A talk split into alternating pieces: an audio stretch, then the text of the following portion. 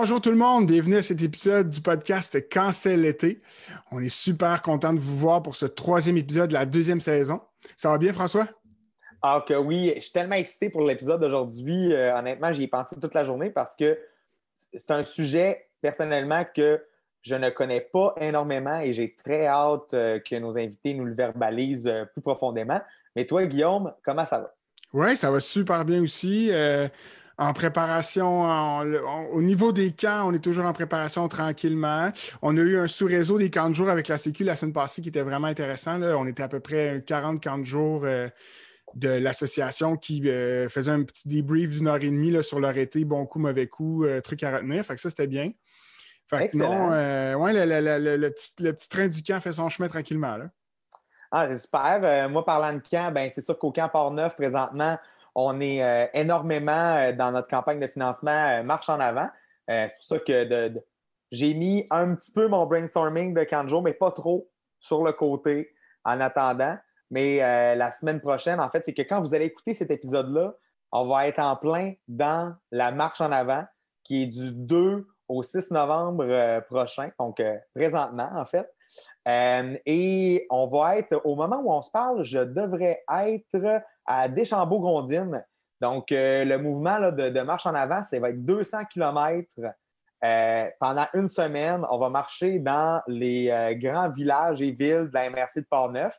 Et c'est pour vrai, là, vite comme ça, 200 km de marche, pour vous exprimer un peu à quoi ça ressemble, c'est à peu près 9 heures, 9 heures par jour non-stop de marche. fait qu'il faut compter quand même des petites pauses, des repas et tout. Puis je tiens à préciser que cette marche-là, on l'a fait dans le but d'amasser de l'argent pour euh, les enfants présentement dans la MRC qui vivent de la difficulté au plan euh, social, anxiété. Euh, il y a du décrochage, il y a de la défavorisation, il y a la perte d'un proche. Nous, on vise des jeunes de 10 à 13 ans qui vivent une situation similaire, qui présentement avec la COVID, la situation ne s'améliore pas nécessairement, je t'avouerais. fait que de ce côté-là, nous, on veut permettre à ces enfants-là de vivre dans une année, quatre fins de semaine animées, hébergées, euh, avec des intervenants en plein air, avec la bouffe fournie. On veut même fournir de l'équipement qui vont pouvoir repartir avec euh, à la maison, ces jeunes-là. Euh, bref, c'est un super projet. Honnêtement, on risque de mettre le lien de la campagne de financement dans, dans la description de cet épisode-là. puis ben merci à tous ceux qui s'intéressent de près ou de loin, même ceux qui ne peuvent pas nécessairement donner un 5 pourrait faites juste partager la campagne, puis je suis convaincu que ça va vous faire du bien. Euh. Mais c'était ma petite parenthèse euh, campagne de financement. Euh. Je suis certain qu'avec les loisirs, sincèrement, un jour, on va en partager une. peut-être, peut-être. Puis écoute, tu l'as dit tantôt, là, on a un super bon sujet aujourd'hui. Ben, en fait, on a toujours des bons sujets, mais c'est encore plus cette semaine, un sujet qui est très actuel aussi. On va parler d'inclusion de, et de diversité dans les camps, au niveau, puis c'est autant au niveau des, gens qui y travaillent que les gens qui fréquentent les camps. Euh, premier épisode aussi qu'on a, si je ne me trompe pas, mais deux personnes de la même organisation, euh, des YWCA du Québec. Euh, pas des YWCA, pardon, mais des YMCA du Québec. Est-ce que tu veux présenter nos invités? Eh bien sûr. en fait, puis peut-être qu'ils n'aimeront pas ça que je les présente sous cette forme-là, mais selon moi, c'est les meilleures personnes des camps pour vous parler d'inclusion. C'est tout simplement ça, mais je, sais que c'est des personnes modestes qui qui diront probablement pas la même chose d'eux, mais euh, c'est pour ça que j'ai l'honneur de vous présenter euh, des YMCA du Québec, Ben Jersey et également Jennifer Pelletier. Parfait, on va, les, on va, les, accueillir. Ben est conseiller en diversité et en inclusion sociale pour toutes les YMCA. Puis Jen est directrice des camps de jour euh, pour les Y de la province. Donc, on va les accueillir.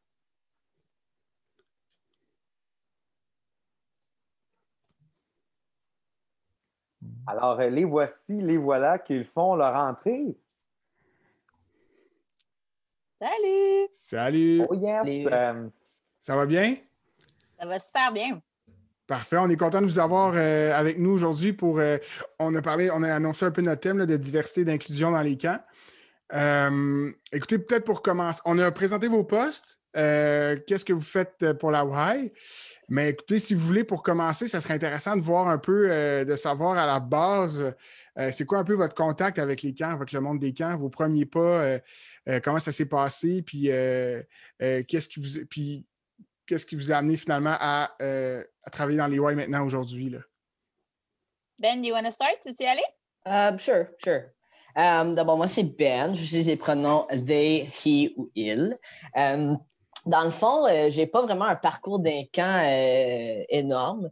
Euh, j'ai fait quelques camps municipaux quand j'étais jeune, euh, mais mon, mes expériences premières des camps vraiment comme ado, c'était avec les cadets de l'air. J'ai fait des cadets de l'air pendant longtemps, je pense 5-6 ans, quelque chose de genre. Puis après, je me suis enrôlé comme officier avec le programme et tout. D'abord, c'est vraiment avec eux que j'ai fait les camps de vacances, mais on s'attend que la structure est très différente. C'est sur une base militaire principalement. Alors, j'ai fait quatre camps avec eux, deux comme participants, puis deux comme employés de camp. puis après ça, c'était vraiment avec les camps Y. j'ai commencé comme accompagnateur pour jeunes avec besoins particuliers pendant que j'étais aux études. Euh, puis, euh, juste en même temps que j'ai complété mon bac, euh, j'ai un bac en. c'est une spécialisation en Therapeutic Recreation de Concordia. ça n'existe pas vraiment en français. C'est genre un mélange de technicien en loisirs et éducateur spécialisé, style. c'est la façon que je l'expliquerai. je sais pas. Euh, puis là, c'est ça, d'abord, je suis au Y depuis ce temps-là. Euh, j'ai vraiment eu le poste plus pour les camps en général, centralisé. D'abord, avant, j'étais vraiment juste dans un camp où que le poste euh, de conseiller, c'était ouvert pour les camps pour un peu refaire le programme d'inclusion pour le Y. puis depuis ce temps-là, ça c'était en 2015. D'abord, ça fait à peu près six ans euh, que je suis avec eux. Puis euh, mon poste, là, ça change, ça progresse à chaque année euh, dans les camps, mais aussi associativement. D'abord, c'est un, peu, un peu mon parcours assez rapide. Excuse-moi, Ben, par rapport à, au cours à l'université, il y a, y, a y a quand même la mention de thérapie.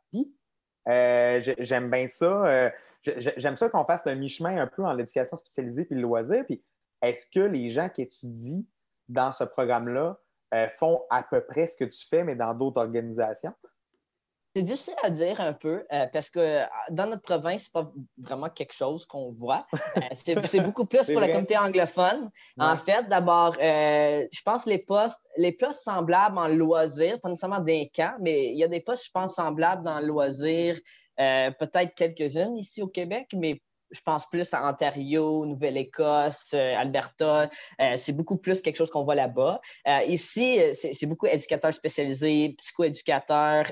puis on, dirait que le lien entre le loisir et cet aspect-là, c'est pas tout à fait ensemble ici. Oui, c'est ça. C'est ça. D'abord, je pense que les gens, principalement, qui, qui, ont cette bac-là, qui restent dans la province, eux autres, ils travaillent principalement avec des personnes aînées. c'est de ce que j'ai vu les personnes qui ont mm. gradué avec moi, c'est un peu ça qu'ils font ou ils travaillent aucunement dans euh, ce domaine. Le domaine, c'est vraiment intéressant. C'est vraiment intéressant. Puis toi, Jen? ton tour, Jen. Alors, moi, en fait, je suis une professionnelle du monde des camps depuis 15 ans. Oui, oui, faites vos mathématiques. Euh, je suis avec les Y depuis 2019, euh, mais j'étais avec dans la même organisation là, pendant un bon bout de temps avant de me joindre au Y. J'ai euh, une technique d'intervention en loisirs et un bac en communication relations humaines. Ça, c'est un autre beau programme. Euh, moins connu, je dirais, dans les euh, sphères de, l'éducation supérieure. ce programme-là existe en anglais à Concordia et en français à l'UQAM.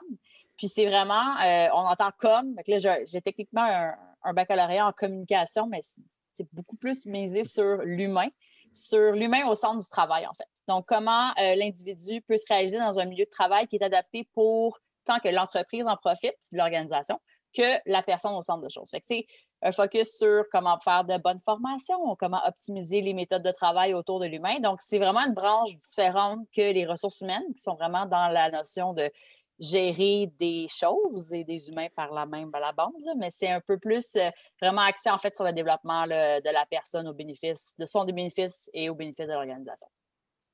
Puis l'organisation avant l'Ouest, c'était au conservatoire, le camp du conservatoire. Oui, c'était avec le camp du conservatoire de McGill, le McGill Conservatory des Camps. Oui, on tenait à notre très long titre en français et en anglais. C'est un camp du langue.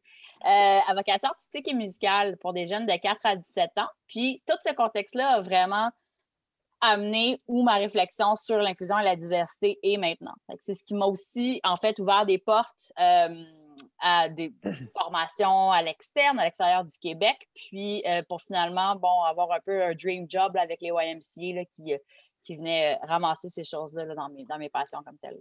Puis, puis, pour les gens qui nous écoutent, parce que moi et François, on connaît la portée du mot YMCA, mais est-ce que vous pouvez peut-être, un de vous deux, expliquer vraiment c'est l'étendue de l'organisation puis l'ampleur de l'organisation, parce que c'est quand même euh, autant national qu'au niveau de la province, c'est une, organisation qui est quand même assez majeure. Oui.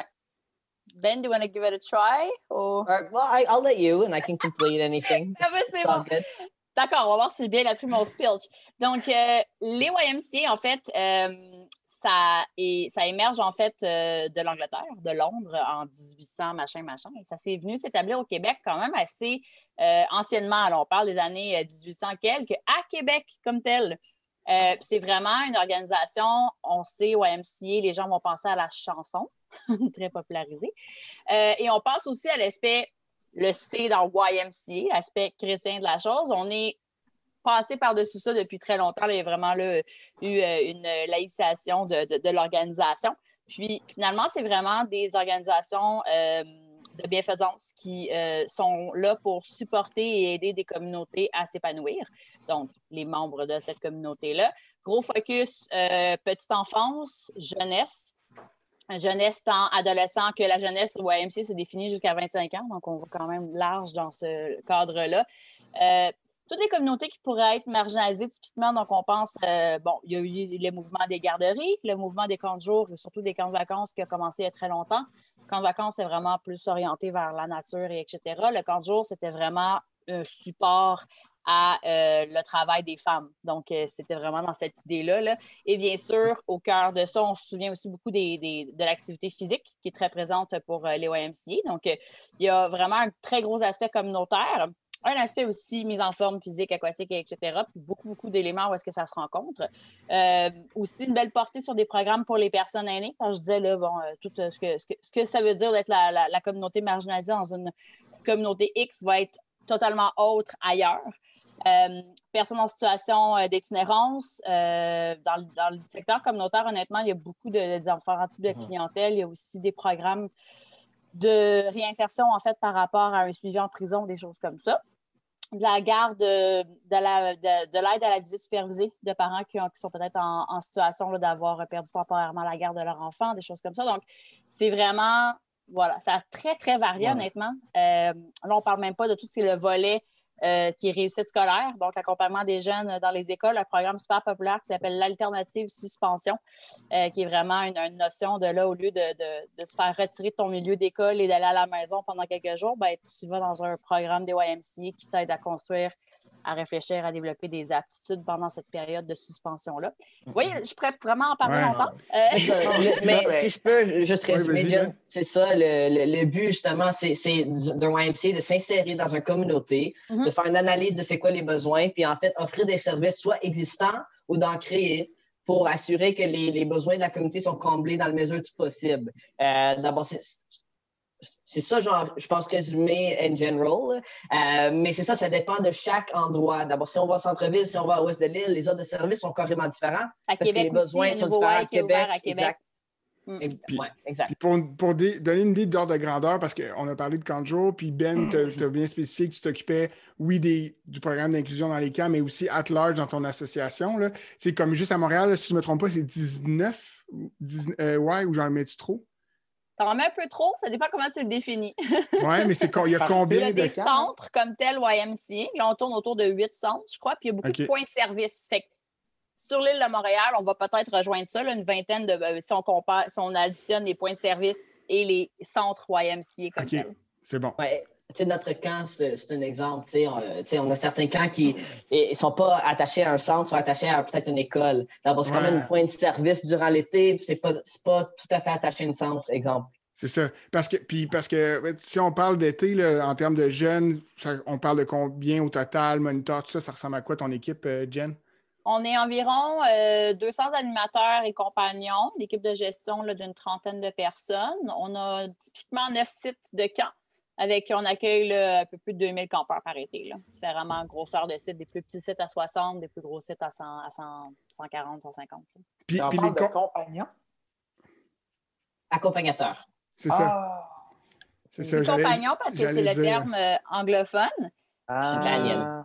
Mais il y a quelque chose, par contre, dans le langage compagnon versus accompagnateur, c'est pas la même notion. Euh, le langage anglophone sert peut-être un peu mieux dans ce cas-là, ce qu'on fait avec notre programme d'inclusion versus accompagnateur. Mais bon, il y a beaucoup de choses sur des débats de, sémantique là-dedans, mais c'est là que ça compte, en fait, quand on parle d'inclusion et diversité. Oui, puis c'est intéressant. C'est intéressant parce que j'avais jamais. je l'ai vu cet été, c'est la première fois que je l'entendais, compagnon. Puis quand tu penses à la mission, peut-être, ou au but d'un programme, nous, on appelle ça un programme d'intégration pour les enfants à besoins particuliers. Euh, là, je ne veux pas ouvrir la porte du débat sémantique, mais c'est vrai que compagnon amène une réflexion très intéressante versus accompagnateur. Ah, moi, j'adore ça. C'est sûr que je suis vraiment impulsif dans la vie. Fait que là, j'ai juste le goût d'appeler mes accompagnateurs compagnons. Je vais y réfléchir pareil. C'est juste que, non, mais honnêtement, c'est parce qu'on dit, j'ai toujours dit aux accompagnateurs qui, travaillaient, qui travaillaient avec moi que euh, jouent plus un rôle de grand frère et de grande sœur pour ces jeunes-là, pour les accompagner dans les activités et avoir du plaisir avec eux que vraiment comme avoir euh, une liste énorme de qualifications pour être accompagnateur de ce jeune-là. C'est juste pour ça que je trouvais le, terme vraiment beau. Puis l'autre mini parenthèse, vous, ne m'aimerez peut-être pas euh, quand je vais dire ça, mais finalement, les YMCA, c'est un peu comme la toune, dans le sens où ce que, comme on dirait que c'est bienvenue à tous. Euh, puis je veux dire, peu importe les soucis que tu as dans ta vie, mais là, je, le rends bien sûr à cause de la toune, mais pour vrai, c'est l'impression, peu importe qui dans la vie, peu importe, tu es une personne qui a des soucis, tu es une personne qui a besoin de plaisir, tu as besoin d'une communauté autour de toi. J'ai l'impression que le YMCA, crime, vous faites tout. Vous, vous faites tout ce qui euh, vient rentrer dans j'ai un petit souci dans ma vie par rapport à ça. Peut-être que le YMCA peut m'apporter une forme de soutien ou peut-être que j'ai pensé à la base, c'était pas nécessairement ce que j'avais besoin puis que je me fais diriger vers quelque chose. Fait non, je trouve ça vraiment cool ce que vous faites. Oui, puis, puis je pense que ce qui est nice aussi, c'est que c'est plus qu'un c'est plus que des centres de services, c'est des milieux de vie. Là, euh, à Saint-Sacrement, nous, on a le modèle des YW. On en a un à même pas 10 mètres de notre, de notre, centre, de, notre centre communautaire. Puis, tu sais, à la base, l'offre des services, c'est un prétexte. En réalité, les gens, les femmes qui vont là, c'est rendu bien plus un milieu de, de, soutien de, social que de. La, oui, on va offrir le service, puis je suis convaincu que c'est la même affaire qui guide les, les, les, les c'est que les, on rend des services, puis on est là pour l'être humain, mais c'est l'offre d'activité ou l'offre de service vient en support. Mais à la base, si tu viens chez nous, on va t'accueillir et on va t'écouter. Elle a vraiment la notion d'impact au cœur de ce que les Y veulent faire. Euh, puis il y a aussi la, notion euh, d'autonomisation. Je ne suis pas capable de dire ce mot-là, malheureusement. Autonomisation. Empowerment! c'est ça. Empowerment. Euh, merci pour ça. Des, des participants participantes. Donc, euh, on n'est pas là juste pour t'offrir quelque chose. On a une, il y a une idée dans cette offre-là d'avoir une progression, puis d'aller vers euh, rendre les gens indépendants dans leur acquis, puis etc., de perpétuer cette chose-là. Moi, j'aimerais ramener, en fait, vous avez mentionné deux affaires super intéressantes. Je pense que ça, euh, on pourrait en parler peut-être un peu plus profondément. Quand tu as dit, Guillaume, je ne vais pas partir un débat sémantique par rapport à intégration. Les mots comptent, par contre, dans ce qu'on fait en inclusion oui. par diversité. Ben oui, oui, oui, mais dans le sens qu'on était au début de l'épisode, puis je ne voulais pas me lancer déjà dans. dans, ah, On se donne 20 minutes. On se donne 20 minutes. c'est ça, c'est ça.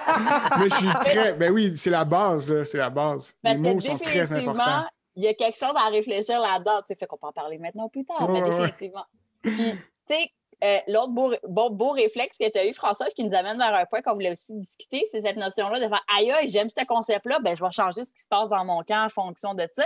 C'est quand même intéressant quand tu parles d'inclusion et de diversité, cette, notion-là, parce que euh, c'est intéressant de prendre des idées des uns et des autres, mais pour que ça fonctionne d'un aspect plus euh, concret et ancré, dans, surtout dans le futur, il faut que tu comprennes, toi, ton organisation, d'où est-ce qu'elle vient, puis comment ça va se définir chez toi. Fait que c'est des notions qui sont quand même intéressantes. c'est des premiers réflexes, puis on passe tout par là, toi, c'est tout par là. Fait que, euh, bref. J'adore j'adore la sémantique. Je trouve souvent que les, mots en anglais ont plus d'impact. Dans certains, en tout cas, j'ai l'impression que des fois, quand on le dit en français, c'est comme moins euh, gros. C'est comme là, juste empowerment, ça, je fais comme Wow, OK, j'ai le droit de prendre en prise sur ma vie. C'est comme, je veux dire, j'ai l'impression que, en tout cas, ça, ça me parle plus, mais ça, c'est moi. Puis, euh, Ben, j'étais curieux de t'entendre parce que je savais pas que ça fait. En fait, je savais pas que ça faisait aussi longtemps que tu étais euh, à ce poste-là, depuis 2015. Là. Mais écoute, j'aimerais ça t'entendre sur. Là, on est en 2020, on est cinq ans plus tard. Euh, qu'est-ce qui, a le plus changé depuis que tu es dans, dans, dans, ce que tu as fait dans ton poste? puis on va on va concentrer évidemment peut-être plus vers les camps, vers les enfants, parce que mmh, mmh, mmh. c'est le podcast, mais qu'est-ce qui a le plus changé en cinq ans? Qu'est-ce qui t'a le plus marqué? Oui, euh, je pense, mais en fait, j'ai pas euh, le, poste général au Y, ça fait pas longtemps que je m'en occupe de ce poste-là. D'abord, mes, mon parcours, c'est beaucoup des camps. D'abord, ça, risque de rester à ça de toute façon. Euh, là, depuis 2015, vraiment, quand j'ai, quand j'ai commencé en 2015, il fallait un peu harmoniser la façon que tout le monde fonctionnait. Euh, c'est intéressant de voir parce que chaque camp avant, ça fonctionnait euh, un peu par édifice. Euh, puis on, on, pris la décision, ils voulaient être spécialistes plus des camps. D'abord, c'est pour ça qu'ils ont fait une restructuration de même. D'abord, ce qui est intéressant, c'est que pas juste chaque camp fonctionnait différemment parce que c'était des édifices différents. L'inclusion, la façon qu'ils voyaient l'inclusion, le culture d'inclusion.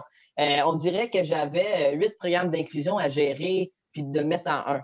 Euh, D'abord, ça, c'était assez intéressant. Puis quand j'avais commencé, justement, on utilisait le mot intégration, euh, mais euh, j'avais fait beaucoup de changements de vocabulaire en 2016, en fait.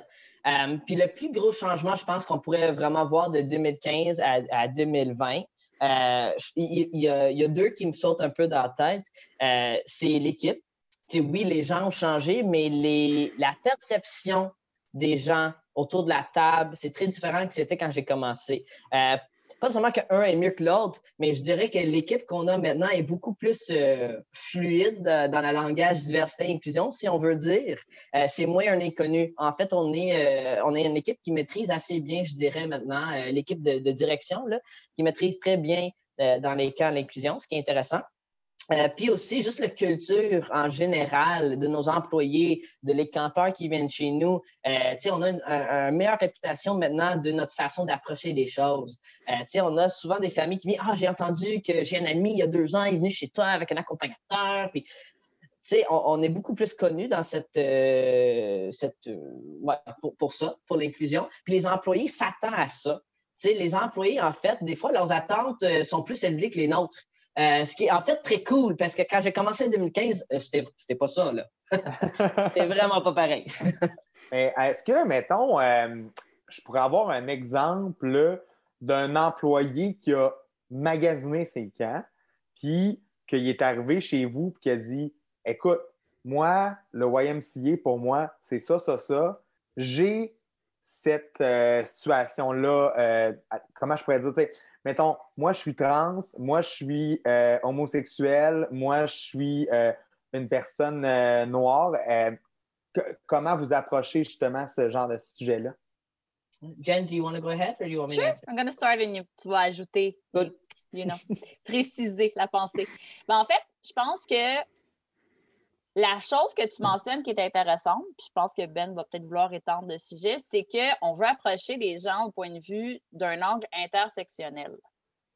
Premier gros mot. L'intersectionnalité. Oui, parce que euh, notre principe d'inclusion et de diversité, tu ne peux pas juste être inclusif et diversifié pour, OK, par exemple, on a les gays sont maintenant les bienvenus, les personnes de couleur sont maintenant les bienvenues, les personnes de le faire de cette façon-là, en fait, c'est d'approcher les choses en silo, puis ça. Ne mets pas des, principes fondateurs qui sont là pour toujours et qui adressent tous tes besoins, en fait, en diversité et en inclusion. Fait qu'en prenant cet, angle, cet angle-là dès le départ, ben nous, ça se passe, on revient à ta question, OK, là, je suis un, employé qui va, un employé qui va peut-être se euh, trouver que les valeurs des Y, ça me rejoint, c'est quoi mon expérience qui va être différente d'ailleurs, ben, on, tente dès l'affichage de poste, en fait, de représenter ça dans du langage inclusif. Donc, même si ce n'est pas encore accepté par euh, l'Office de la langue française, on y va, nous, dans la section des camps. Et là, je tiens à préciser que là, c'est la section des camps des Y. Le Y, euh, on est souvent à, l'avant-garde des choses dans, le domaine des camps, comme dans beaucoup d'autres organisations. on prend le langage inclusif dans nos offres d'emploi on s'assure aussi d'aller afficher dans le plus grand euh, bassin possible. Donc, pas juste y aller avec les classiques, bah, foire d'emploi, puis euh, trucs en ligne. Euh, puis quand j'applique, en fait, en ligne directement, ben, il y a par exemple des petites choses qui vont m'être demandées. Je peux donner mon pronom au choix. Donc, c'est déjà une marque dans laquelle on le fait. Mm-hmm. on veut que la personne comprenne que c'est dans nos valeurs, premièrement, ce genre d'inclusivité-là. Puis, on donne l'option à la personne de pouvoir le faire ou pas si c'est au besoin. Euh, on veut que ce soit conséquent entre l'offre d'emploi que j'ai que je, lu, mon processus d'application, mon processus d'entrevue. Donc, en entrevue, par exemple, ben, on va nous tenter de role modeler la chose en, mentionnant euh, nos pronoms, puis laisser aux gens la chance de vouloir le faire s'ils le veulent. Euh, le but, c'est en fait qu'au fur et à mesure du processus, tu sens que ce qu'on dit qu'on fait, on le fait pour de vrai. Donc, on travaille sur l'authenticité de ce qu'on fait. Puis c'est ça, quand je disais tout à l'heure, tu sais, toi, tu compagnon, tu le mot est belle fun, je vais le prendre pour moi, mais pour que ça fonctionne à long terme, puis que ça, colle et que ça résonne, il faut que ce soit authentique comme processus. Mm-hmm. Mm-hmm. Ben, do you wanna, tu veux ajouter quelque chose? Uh, non, I think that really. Je pense que ça répond aux questions qui ont été posées. mais, je, je pense que ça répond, mais, mais, mais c'est ça, d'utiliser les mêmes concepts euh, qu'on va utiliser avec les jeunes, avec nos employés. pas dans, pas dans l'idée de les voir comme des jeunes, non, mais que si on est pour avoir un processus accessible pour les jeunes puis les familles, mais il faut que ça passe pour nos employés en premier. Euh, il faut qu'on soit au courant de les décisions qu'on prenne et l'impact qu'il peut avoir. Euh, comme tu as mentionné, un employé trans, mettons, qui veut venir chez nous. Mais il y a, tout questionnement de confidentialité. Euh, puis si la personne, mettons, n'a pas changé son nom légal, mais d'être au courant de ça. D'abord, il ne faut pas nécessairement que je donne ces papiers à n'importe qui parce que, en fait, je vais l'outer ça, c'est pas, pas cool, right? Euh, c'est juste une intentionnalité, peut-être très euh, dans ce qu'on fait, dans le sens que très au courant, très présent euh, dans ce qu'on fait, je pense que c'est important. Puis est-ce que la notion d'intersectionnalité, peut-être je peux juste faire un. mais peut-être je peux, élaborer plus tard quand il y a d'autres choses à dire. Parfait. Puis, puis, puis, comment vous le. puis comment tu as dû adapter, j'imagine que c'est par la formation, dans le fond, tu as dit, le milieu, as dit que dans les cinq dernières années, ça a beaucoup changé parce que le plus gros avantage, c'est que peut-être les gens avec qui tu travailles là sont peut-être mieux informés, la culture est différente, euh, tes employés ont des attentes différentes. Maintenant, ils sont plus au fait de ça, sont plus informés justement. Mais comment tu t'es adapté à ça? Exemple, parce que, euh, mettons, en ce moment, je t'écoute, je suis un gestionnaire, puis là, je me dis, crime, OK, mon staff est vraiment plus informé, mais comment, comment moi je vais faire face à ça? comment je me prépare à ça? Comment je m'assure que je les informe aussi de la bonne façon? comment tu as adapté ta formation? Euh, mais en fait, la, formation, c'est que euh, j'en ai, j'en ai pas adapté, j'en ai créé. En fait, c'était rajoutement d'heures et de, formation en inclusion et comportement. C'est vraiment ces deux volets-là que j'ai changé au début. C'était justement comment on fait l'inclusion et notre approche point. Euh, s'il y a une crise, s'il y a une situation, comment qu'on gère? C'est quoi la façon quand on parle aux familles? Juste tout simplement dans la langage et la façon de, penser à tout ça. Euh, c'est pas un jeune problématique. C'est pas, pas un, mauvais kid. C'est un enfant qui démontre un comportement euh, difficile. Mais le kid, n'est pas mauvais. C'est un, un, changement de perception carrément qu'il faut avoir. Euh, d'abord, c'est vraiment là que j'ai commencé. Euh, au niveau de la formation, ressources et outils, euh, quand j'ai commencé les, compagnons, euh, il n'y avait pas un bac d'inclusion où ce qui peut aller chercher, mettons, des casse-têtes, du plaido, euh, on a des serpents lourds, pour les jeunes qui aiment ça, des poids lourds sur les épaules, pour l'anxiété, tout ça. ces ressources-là n'étaient pas nécessairement en place. D'abord, je pense juste d'outiller les gens plus que la formation, mais avec des outils concrets qui peuvent utiliser le terrain. D'abord, ça, c'est là que j'ai commencé. ça, c'était mes expériences accompagnateurs, justement, qui m'a eu, qui m'ont donné ces réflexes-là. Euh, mais aussi, je pense, c'était euh, de définir des choses, de revoir les procédures, de revoir les politiques. Puis je pense que c'est là où il y a eu le plus gros impact, dans le sens que euh, tout ce qui était terrain, il y a un gros impact terrain avec les enfants et les familles. Mais quand on a commencé à changer nos politiques, changer la façon qu'on présentait les choses, là, il commençait à avoir dans l'association en général, c'était pas juste les camps qui s'intéressaient à ce qu'on faisait, c'était un peu le why et d'autres programmes et même d'autres camps qui commençaient à nous approcher pour dire Hey, comment vous faites? Est-ce que tu peux donner un séminaire? Est-ce qu'on peut le payer pour donner des formations? Euh, il y, y, a eu tellement de choses qu'on s'est fait poser, et puis on s'attend qu'il y ait une limite à, les ressources qu'on peut offrir externes. Euh, mais c'est un peu le chemin qu'on a pris à l'interne. C'était vraiment commencer avec l'inclusion. Euh, puis on, on peut peut-être élaborer tantôt, mais c'est l'idée de faut être inclusive avant qu'on puisse être diverse. D'abord, si les gens qui sont différents ou qui sont diverses, ils ne savent pas que vous êtes inclusive, ils ne savent pas que vous allez être accessible pour eux et leurs besoins, est-ce qu'ils vont même essayer de venir chez vous? Puis je pense que c'est avec ça qu'on a vraiment commencé à, bâtir une réputation, c'est en disant ah, on est inclusive, on a cette approche-là, on a cette perspective-là. C'est de là qu'on commence à avoir plus de campeurs trans, plus de campeurs. Euh, tu sais, notre liste d'attente pour le programme d'exclusion pour les gens avec besoins particuliers, c'est de plus en plus long à chaque année. Euh, c'est aussitôt que les gens sont au courant que tu es, inclusive et tu es accessible, c'est là qu'ils vont venir chez vous. On ne peut pas s'attendre à l'inverse. Je pense que ce qui est intéressant là-dedans aussi, c'est que, comme Ben le dit, c'est que c'est pour nos campeurs, puis c'est pour nos employés aussi. Puis là, quand nos campeurs peuvent se reconnaître dans leur diversité dans nos employés, ben c'est là qu'on est capable de perpétuer ce, principe-là. Fait d'encourager des profils atypiques en, tant qu'animateur et compagnon.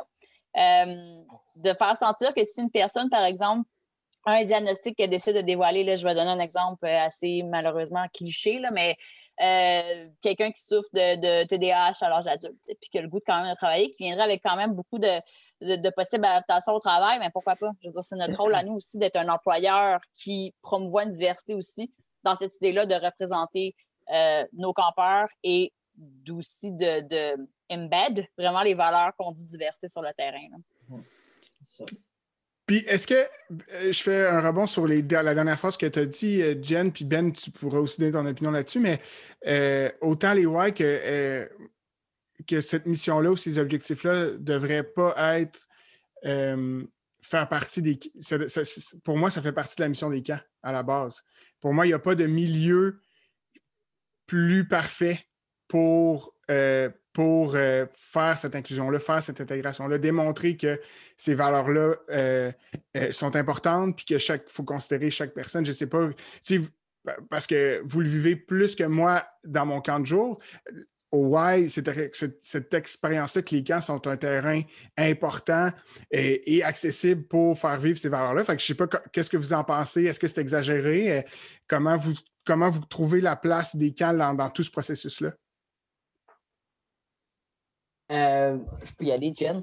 Euh, mais moi, je, suis d'accord avec ce que tu dis. Euh, juste en réfléchissant à, donc, mon bac, therapeutic recreation, c'est le camp, le, loisir, le recreation, c'est l'endroit où on peut avoir un, très gros impact sans, sans, que les gens, je pense, qu'ils se rendent compte. c'est le fait d'être intentionnel dans ce qu'on fait, euh, je pense qu'honnêtement, c'est les, les, communautés camp, le, qu'est-ce que ça représente, le magie de camp, ça fait partie de tout ça. Euh, tu sais, d'aller à un camp et de sentir le bienvenu et que tu peux être un, dragon, tu sais, un dragon aujourd'hui puis un princesse demain. Euh, tu sais, d'avoir cette, cette créativité-là puis cette expérience de, de s'explorer de se connaître puis connaître notre communauté. Je pense que le camp, c'est le, c'est, l'endroit merveilleux pour se faire. Et je pense que ça amène beaucoup l'aspect de, quand on disait un peu, d'explorer identité, créativité. Puis ça, tombe beaucoup dans ce qu'on parle de l'inclusion et de diversité, right? C'est d'avoir une ouverture d'esprit. Puis je pense que tout ça va ensemble. Je ne sais pas, Jen, si tu es d'accord, si tu veux euh, rajouter. D'accord. Puis j'aimerais peut-être questionner juste un peu plus loin parce que le mot que Ben a dit, un des mots qu'on aime bien, intentionnalité. Fait ce que tu dis, Guillaume, je pense que tout gestionnaire de camp a ça en tête. Mon milieu, c'est un milieu qui veut ça, veut ça. Mais à quel point je suis intentionnelle dans ce que je propose? Hmm. À quel point c'est dans. Je suis euh, au courant que c'est quelque chose que je veux façonner dans mes approches. C'est pas juste ça. C'est pas parce que tu as un camp qui va nécessairement pouvoir offrir cette opportunité-là. Là, je, encore là, je le dis, je pense que chaque gestionnaire, c'est ça vers quoi on veut aller. Mais des fois, on assume que comme on travaille dans les camps, puis que ce qu'on fait, touche à ces choses-là, de facto, on, touche à quelque chose qui va être inclusif, diversifié, qui va être intentionnel. Ce n'est pas toujours le cas. De plus en plus, je pense que euh, beaucoup de gestionnaires de camp vont à l'extérieur de leur petite bulle, leurs propres expériences professionnelles pour aller se développer professionnellement, des formations à l'extérieur de notre bulle, bon, euh, euh, ville, euh, province, pays, même si on veut. On va se mettre au, contact de d'autres professionnels du monde des camps. Ça, ça fait avancer les choses dans la façon dont on voit les choses. moi, mon premier contact avec euh, l'inclusion et la diversité, ben, outre le fait que je travaillais dans un camp euh, à vocation artistique, c'est un peu cliché, mais quand même, je veux dire, dans ce qu'on faisait, j'avais des, employés euh, qui, exigeaient beaucoup de la part de nous autres puis qui, qui amenaient beaucoup au moulin pour notre offre avec nos campeurs. mais ça a quand même été quand j'ai commencé à aller dans des conférences à l'international, tu sais, à l'international, aux États-Unis, on se calme Ici. Paris, Berlin, non. Euh, aux États-Unis. T'es allé, euh, euh, allé, avec Eric puis Stéphane à Sochi, c'est ça? Oui, c'est ça. J'étais avec Eric et Stéphane à Sochi, en Russie. Là. non, mais en fait, c'est d'être au courant de gens de formation qui, bon, par exemple, à, à Tri-State, qui est une grosse convention aux États-Unis euh, qui regroupe 3000 professionnels du monde des camps. Là. Euh, Guillaume, je sais que tu es déjà allé. Ben, tu es déjà allé ici. François, quand les borders reopen, c'est sur ta to-do list. Ouais, non, j'en ai tellement entendu parler. c'est un monde impressionnant parce que là, tu t'en vas rencontrer des gens qui ne sont pas non pas seulement formateurs professionnels, gestionnaires de plusieurs types de camps, c'est des docteurs dans, euh, en formation en psychologie qui, pour eux, le camp est au centre de ce qu'ils font, puis ils viennent t'en as un regard 360 à comme que tu approches. Fait que, des concepts que tu faisais déjà ça, mais là, de le mettre dans le côté intentionnel de la chose, puis comment te l'approprier, c'est là, moi, que ça a vraiment starté cette, mhm, ce mhm. désir-là, finalement. Là. je suis d'accord avec Jen. C'est beaucoup ça. le camp, c'est l'environnement génial pour le faire, mais est-ce que ça va se faire naturellement? Ça va dépendre de l'intentionnalité, oui. Ben, écoutez, vous avez une parfaite preuve devant vous, dans le sens où ce que je me suis énormément amélioré là-dessus, mais comme j'allais clairement rebondir sur intentionnalité, dans le sens où ce que euh, quand j'animais un groupe de jeunes, quand j'étais euh, ben, quand j'étais ado, je n'étais pas ado, j'avais 18, 19, 20 ans, mais euh, ça reste que quand tu animes un groupe, admettons que tu joues à un 2-3 sentinelles cachette de sardines, tu le sais, ben, tu le sais que tu fais un jeu pour faire un jeu, mais tu ne sais pas que les jeunes vont nécessairement apprendre à repérer le terrain, se faire furtif, euh, rester en silence, participer à un jeu ensemble, écouter des consignes. Ça, quand tu es un animateur, tu t'en rends pas nécessairement compte. En tout cas, là, je parle de 2010 à 2013, que clairement, je ne savais pas pourquoi je faisais ça, autre que le plaisir de jouer. Puis là, j'entends aujourd'hui, justement, l'intentionnalité dans ce contexte-là, mais aussi l'intentionnalité de pourquoi qu'on a des balises? Pourquoi que c'est comme ça? Au why? Parce que nous voulons que tout le monde soit inclusif. Euh, pour un exemple tout à fait, tout à fait comme ça, placé euh, dans le temps. Mais euh, on dirait que j'ai mettre le point sur la raison pour laquelle j'avais un trouble d'opposition quand j'étais un enfant. pour vrai, parce que dans le sens où ce que, moi, quand j'étais un kid, si tu me disais quelque chose, puis que tu savais pas pourquoi qu'on faisait ça et que ça rentrait pas dans mes cordes. Mettons, tu me punissais ou encore tu voulais qu'on joue à ce jeu-là puis que tu n'avais pas d'autre raison que parce que c'est comme ça, je, j'explosais. Fait que c'est pour ça que j'ai fait comme une semaine et demie d'un camp. Mais euh, ouais, ça, c'était mon histoire jeune. Mais merci de mettre euh, en mots ce que je recherchais depuis quand même un petit moment. Ça vient de se régler. Ça a pris le podcast. Ça a pris le podcast pour se régler. Non, mais tu sais, pas que j'avais jamais, j'avais jamais eu comme cette idée-là de crème, on joue pas juste pour jouer. Je veux dire, quand tu fais du canot, euh, c'est pas juste pour faire du canot. en tout cas, je, pense que... l'industrie des camps au Québec, j'utilise le mot industrie parce que oui, on est, on est euh, provider de services. oui il y a eu une, maturité qui a été gagnée dans les dernières années. Euh, je pense notre monde social évolue rapidement. Il y a des sujets qui deviennent de plus en plus. Tu tantôt, au début euh, du podcast, tu as utilisé le mot woke. Mais je pense que c'est un peu ça aussi. Euh, dans notre monde des camps, on a rattrapé rapidement cette, cette pensée-là, puis on est devenu plus, je pense, mature dans l'approche qu'on a des choses. C'est pas pour rien non plus que la profession de travailler dans un camp et j'espère mieux perçu qu'il y a 8-9 ans. moi, j'ai finalement arrêté de me faire demander si je jouais encore au ballon en tant que directrice de camp depuis plusieurs années. On est rendu au-delà de ça. D'où une grosse campagne de, promotion du mouvement camp qu'il y a eu, euh, qui était euh, Thanks to Camp, mais aussi euh, More Than Just Fun. C'est mm-hmm. plus que juste du fun. Parce qu'on s'entend, tout le monde va avoir du fun au camp, mais ce n'est pas le seul objectif de ce qu'on fait. Exact. L'impact est beaucoup plus large que ça.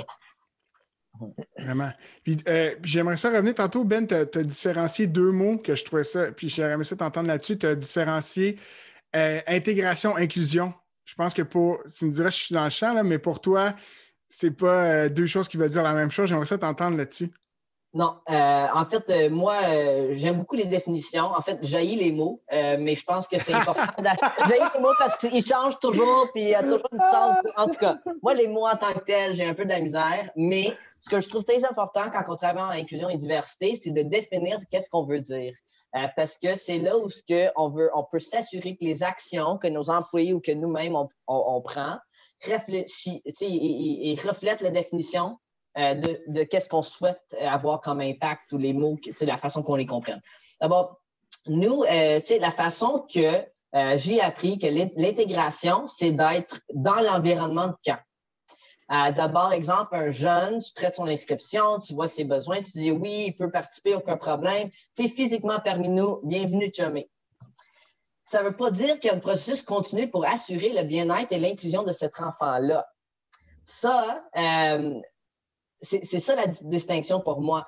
L'inclusion, c'est dire on va t'accueillir chez nous et à, à chaque jour, on va réfléchir à comment ça peut mieux aller. Un, la motivation est beaucoup intrinsèque ça vient de nos valeurs. Puis l'autre, c'est très extrinsique. OK, c'est un processus, on l'a terminé, t'es bienvenu, t'es ici. Euh, puis des fois, euh, tu sais, même nous, on s'appelle un programme d'inclusion, euh, mais il y a certaines jeunes qui ont réussi uniquement à intégrer parce qu'ils veulent juste pas aller avec les autres.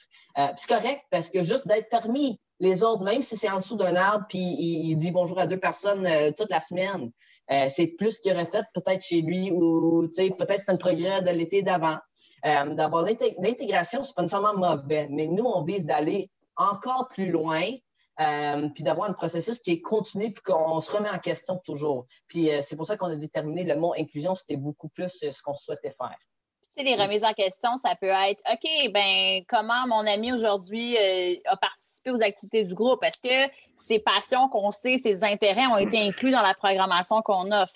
Est-ce que l'approche qui a été faite avec le compagnon pour l'animateur était optimale? On s'entend, on ne va pas se dire ici qu'à chaque jour, on débrief à fond ça, mais c'est dans l'idée de faire réfléchir nos employés que quand ils ont leur période de planification chaque semaine ou quand ils accueillent leur nouveau campeur-campeur, euh, c'est présent dans ces réflexions-là. Fait que, tu sais, il y a un un espèce de suivi, comme, comme Ben disait, qui nous permet aussi de s'améliorer au fur et à mesure.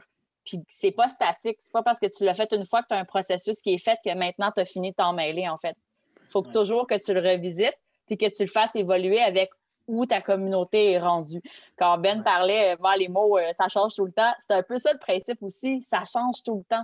Fait que le principe d'inclusion, c'est aussi que c'est jamais fini. Hmm. Oh, vas-y, euh, François.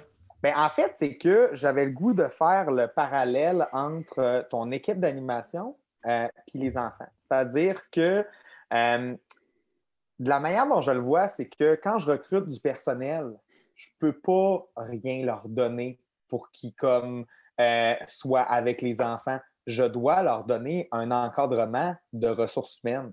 Puis dans ce cas-là, j'ai l'impression qu'avec les enfants, ben, vous avez le même processus, puis j'aime quand même ça de, me concentrer sur justement, euh, ben, parce que de ce que je comprends un petit peu, c'est que l'intégration, c'est pas juste des besoins, c'est pas juste des jeunes à besoins particuliers, comme l'intégration est faite pour certains jeunes, mais après ça, c'est de continuer avec l'inclusion. L'inclusion peut être faite finalement pour tous les jeunes, parce que ça se peut qu'un jeune qui soit dit régulier passe par un processus d'inclusion pour se sentir inclus pour vrai.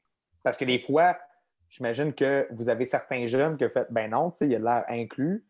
Ah, euh, expliquez-moi peut-être euh, si je n'ai pas compris ou euh, est-ce que ça résume un petit peu le, tout?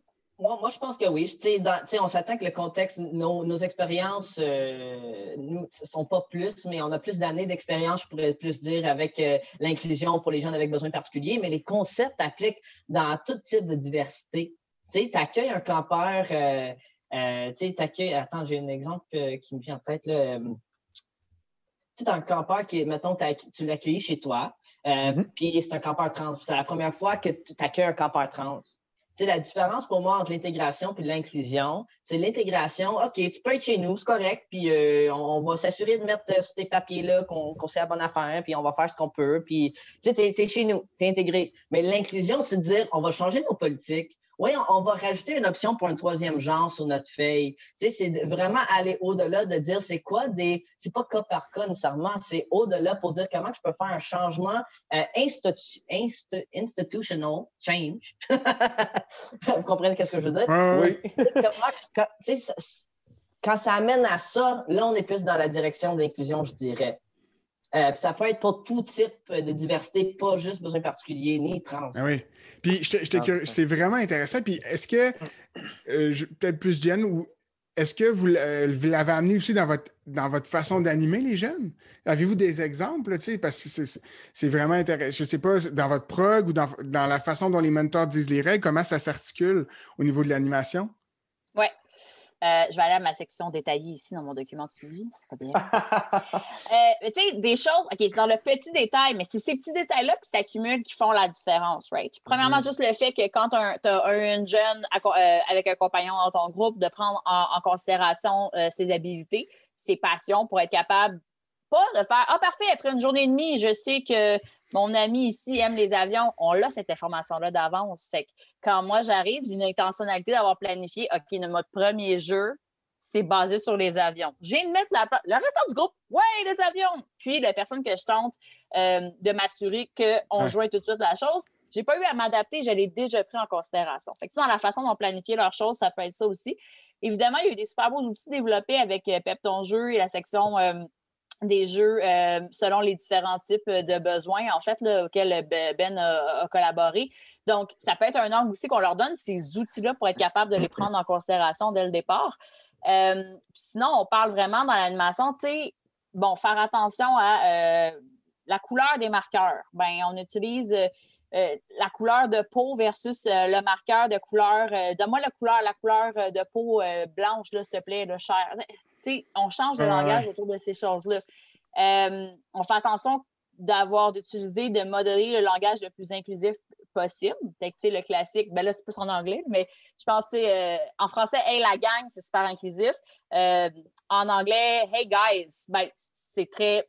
On, vient de centrer quelque chose vraiment plus autour du masculin.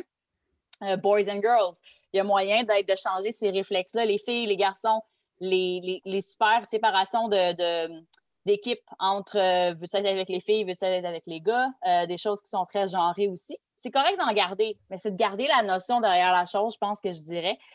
Euh, je pense que Jen, hein? Dans, les règlements aussi de début de la semaine, on s'assure toujours qu'il y a un, speech justement où on parle de l'inclusion. On parle du fait que tout le monde est différent et c'est correct, c'est avec nos différences qu'on revient en force euh, en tant qu'équipe. Euh, D'abord, il y a toujours un moment vraiment où ce qu'on parle de l'inclusion avec les jeunes à chaque semaine pour qu'ils comprennent quand vous êtes ici, c'est là des attentes. Euh, D'abord, je pense que ça, c'est une façon qu'on a réussi à l'intégrer, puis ça, ça vient des animateurs. Oui. Oui, bien, ben, j'ai une bonne question là-dessus, en fait. Euh, est-ce que vous êtes convaincu que vos animateurs sont tous des excellents ambassadeurs de votre message pour commencer la semaine avec ça? C'est dans le sens que on leur demande aussi, j'imagine Guillaume va faire des règlements de semaine, puis des fois, là, c'est skippé. Mais, euh, mais dans le sens où ce que j'imagine, ils mettent ça dans leur horaire en début de semaine, puis vous avez comme l'impression que le message passe aussi bien que vous l'aviez euh, laissé? D'habitude. Pas toujours. Euh, mais ils sont beaucoup mieux la, dernière semaine qui était la première. ah, ça, c'est clair. Ça, c'est clair. Non, mais ça, ça tu sais, c'est sûr qu'il y a des gens qui le maîtrisent pas ou les gens qui oublient, ou, tu sais, euh, mais nous autres, c'est fixé dans l'horaire qui, en théorie, il faut absolument que vous passiez cette période-là. Et justement, on a des gestionnaires qui vont vérifier la première journée, mm-hmm. surtout si la programmation déroule comme ça devrait se dérouler. Euh, D'abord, il y a quand même une méthode légale, tu sais, un peu faire le tour d'assurer que ça se fait. Mais c'est sûr qu'on ne peut pas garantir que ça se fait toujours de la meilleure qualité. Parce que, ben, honnêtement, je veux dire, dans le sens où ce que, puis si, admettons, il l'oublie de toute façon, euh, ça se dit d'une manière avec tact, là, du genre écoute, les directions du YMCA sont là parce qu'on pense que l'inclusion, tu sais, il y a un moyen vraiment de l'apporter aux employés. Puis je suis convaincu que, rendu là, expliqué de même, tu ne peux pas faire comme, ben là, c'est un peu pour ça que je travaille ici, finalement. Mais tu savais dans quoi tu t'embarquais depuis le début. C'est ça. Puis idéalement, tu as adhéré à ces valeurs-là. Puis c'est correct après de faire, je ne sais pas si tu le savais, là, mais ce comportement-là, ouais, ça veut dire ça. Ah, OK. Fait qu'il y a un aspect de, formation mm-hmm. continue là-dedans aussi. On ne peut pas s'attendre en mm-hmm. leur garochant énormément de formations au début de l'été qui ne traitent pas juste de ces sujets-là, qui vont être capables de tout intégrer d'un coup. Ils ont besoin de vivre, ils ont besoin d'avoir une période de réflexion, ils ont besoin d'avoir un coaching qui fait hum, tel événement, ah ouais, ok, cool, parfait. Je viens de unlock ces skills-là, je suis capable de construire maintenant sur la chose. C'est pour ça qu'on tente aussi depuis quelques années, ben, en fait, depuis, ouais, de leur donner des outils qui les amènent à avoir un. c'est du gros travail, là, je pense que c'est un sujet commun chez tous les camps. Une approche euh, in a growth mindset. Fait qu'avoir vraiment une approche de j'apprends pas juste à comment faire une chose. J'apprends un comportement que je suis capable d'appliquer à plein de situations qui m'aident à. Mm. Non, c'est ça que j'allais dire. Vous êtes vraiment une belle école d'être humain. Tu sais, je veux dire, euh, mettons, par rapport à vos jeunes, oui, mais par rapport à vos employés, moi, je pense que la, une des parties que tu apprends le plus dans la vie, c'est quand c'est comme entre 16 et 25 ans, puis tu t'animes. Dans le sens, je trouve qu'il y a tellement de situations qui t'arrivent, puis je, je, trouve ça malade. Mais en fait, j'allais vous poser juste une mini question aussi. Admettons que je dis, moi, ce que je dis le plus souvent quand je m'adresse à un groupe, c'est bon, les chums. C'est correct, ça? Pourquoi tu te questionnes? Ben, parce que dans le fond, euh, on disait Hey guys, puis moi, les chums, je le dis comme Hey guys, mais c'est pas Hey guys. Correct ou pas? C'est à toi de voir. Est-ce que c'est. Est-ce qu'il y a une façon plus inclusive d'utiliser ton mot ou tu es satisfait avec le mot que tu utilises? Parce que là, chum, on s'entend que c'est connoté masculin. À moins que ben, toi, dans ton vernaculaire, ça ne l'est peut-être pas. ça dépend aussi de quel angle que, tu le prends. Je me base sur Marie-Chantal Toupin et les chums de filles. ben voilà, fait que mon match chum, cool. Tu viens, tu as un mot qui n'est qui, pas nécessairement ancré dans un genre. Knock yourself out, tu Mm-hmm. Puis, je pense que c'est aussi d'être à l'écoute de qu'est-ce que le feedback qui peut être donné par ton staff ou par tes compères. Tu sais, des fois, on leur donne un, environnement où est-ce qu'on souhaite qu'ils soient capables de faire hum, Excuse-moi, j'aurais peut-être une autre suggestion. Ah ouais, j'ai trouvé ça drôle quand tu as dit ça. Moi, j'aime mieux dire que tel autre mot. Ben, prenez-les, puis adoptons-les, puis parlons-en. Euh, je pense qu'une des notions qui est super intéressante dans l'idée de comment ça peut impacter l'animation, c'est la notion de lean in, donc de. Attendez, là. De, inviter et d'éviter. Inviter et éviter. Euh, ben, tu voudrais-tu en parler un peu? Oui, euh, là, euh, je vais peut-être rentrer plus dans les, dans les termes. Oh, mais la façon que moi, je vois des choses, OK? Là, je vais vous donner un petit sneak peek à mon cerveau. D'abord, on va parler de l'inclusion. D'abord, pour moi, l'inclusion, c'est le, c'est, le quoi? Qu'est-ce qu'on veut offrir? On veut offrir une, expérience inclusive. Parce que les gens se sentent accueillis, se sentent qu'ils ont, ils appartiennent là. Respectés, représentés. Exactement. L'inclusion, c'est de quoi? Le qui, c'est diversité, right? C'est les gens divers, c'est les personnes, c'est les êtres humains. Puis on va être inclusif justement pour attirer des, surtout la clientèle diverse. Um, puis je pense que quand on, pense à euh, inviter puis éviter, euh, je crois que tout le monde ici, on, connaît les motifs de discrimination de la, la CDPDJ, la Commission des droits de la personne et de la jeunesse. Euh, d'abord, on a des motifs de discrimination ici dans le province qu'on, euh, mettons, euh, expression de genre, orientation sexuelle, culture, race, toutes des choses qu'il y a la potentiel de se faire discriminer dans la province et il y a des lois pour protéger, une charte pour protéger ces gens-là. Souvent, quand on, regarde en camp, quand on pense à, lean, lean, in, quand on pense à inviter, on n'a aucune difficulté à inviter certains motifs, genre l'âge, conditions sociales, état civil, sexe. On n'a pas de problème à inviter ces concepts-là. En fait, dans les cas, on, connaît très bien ça. Euh, on, met en place, mettons, l'aide financière, où on s'assure que, oh, on voit que les, filles sont moins actives dans l'activité physique, on va faire quelque chose exprès pour qu'ils se sentent inclus. On n'a aucun problème à adresser ces sujets-là. On n'a aucun problème à les inviter. Par contre, quand on parle plus de, euh, je vais utiliser les, mots légaux, même si ce n'est pas les mots que j'aime, mais un handicap, un besoin particulier. Et euh, le moyen de pallier l'handicap, d'abord, euh, quand on parle, un, c'est le diagnostic, l'autre, c'est, mettons, le, fauteuil roulant, la façon qui. Le moyen, les choses qu'ils utilisent pour les aider. ces choses-là, même quand on parle d'handicap aussi, on parle d'invisible, quelque chose qui n'apparaît pas, un TDAH, l'anxiété, des choses comme ça. Expression de genre, orientation sexuelle, langage aussi.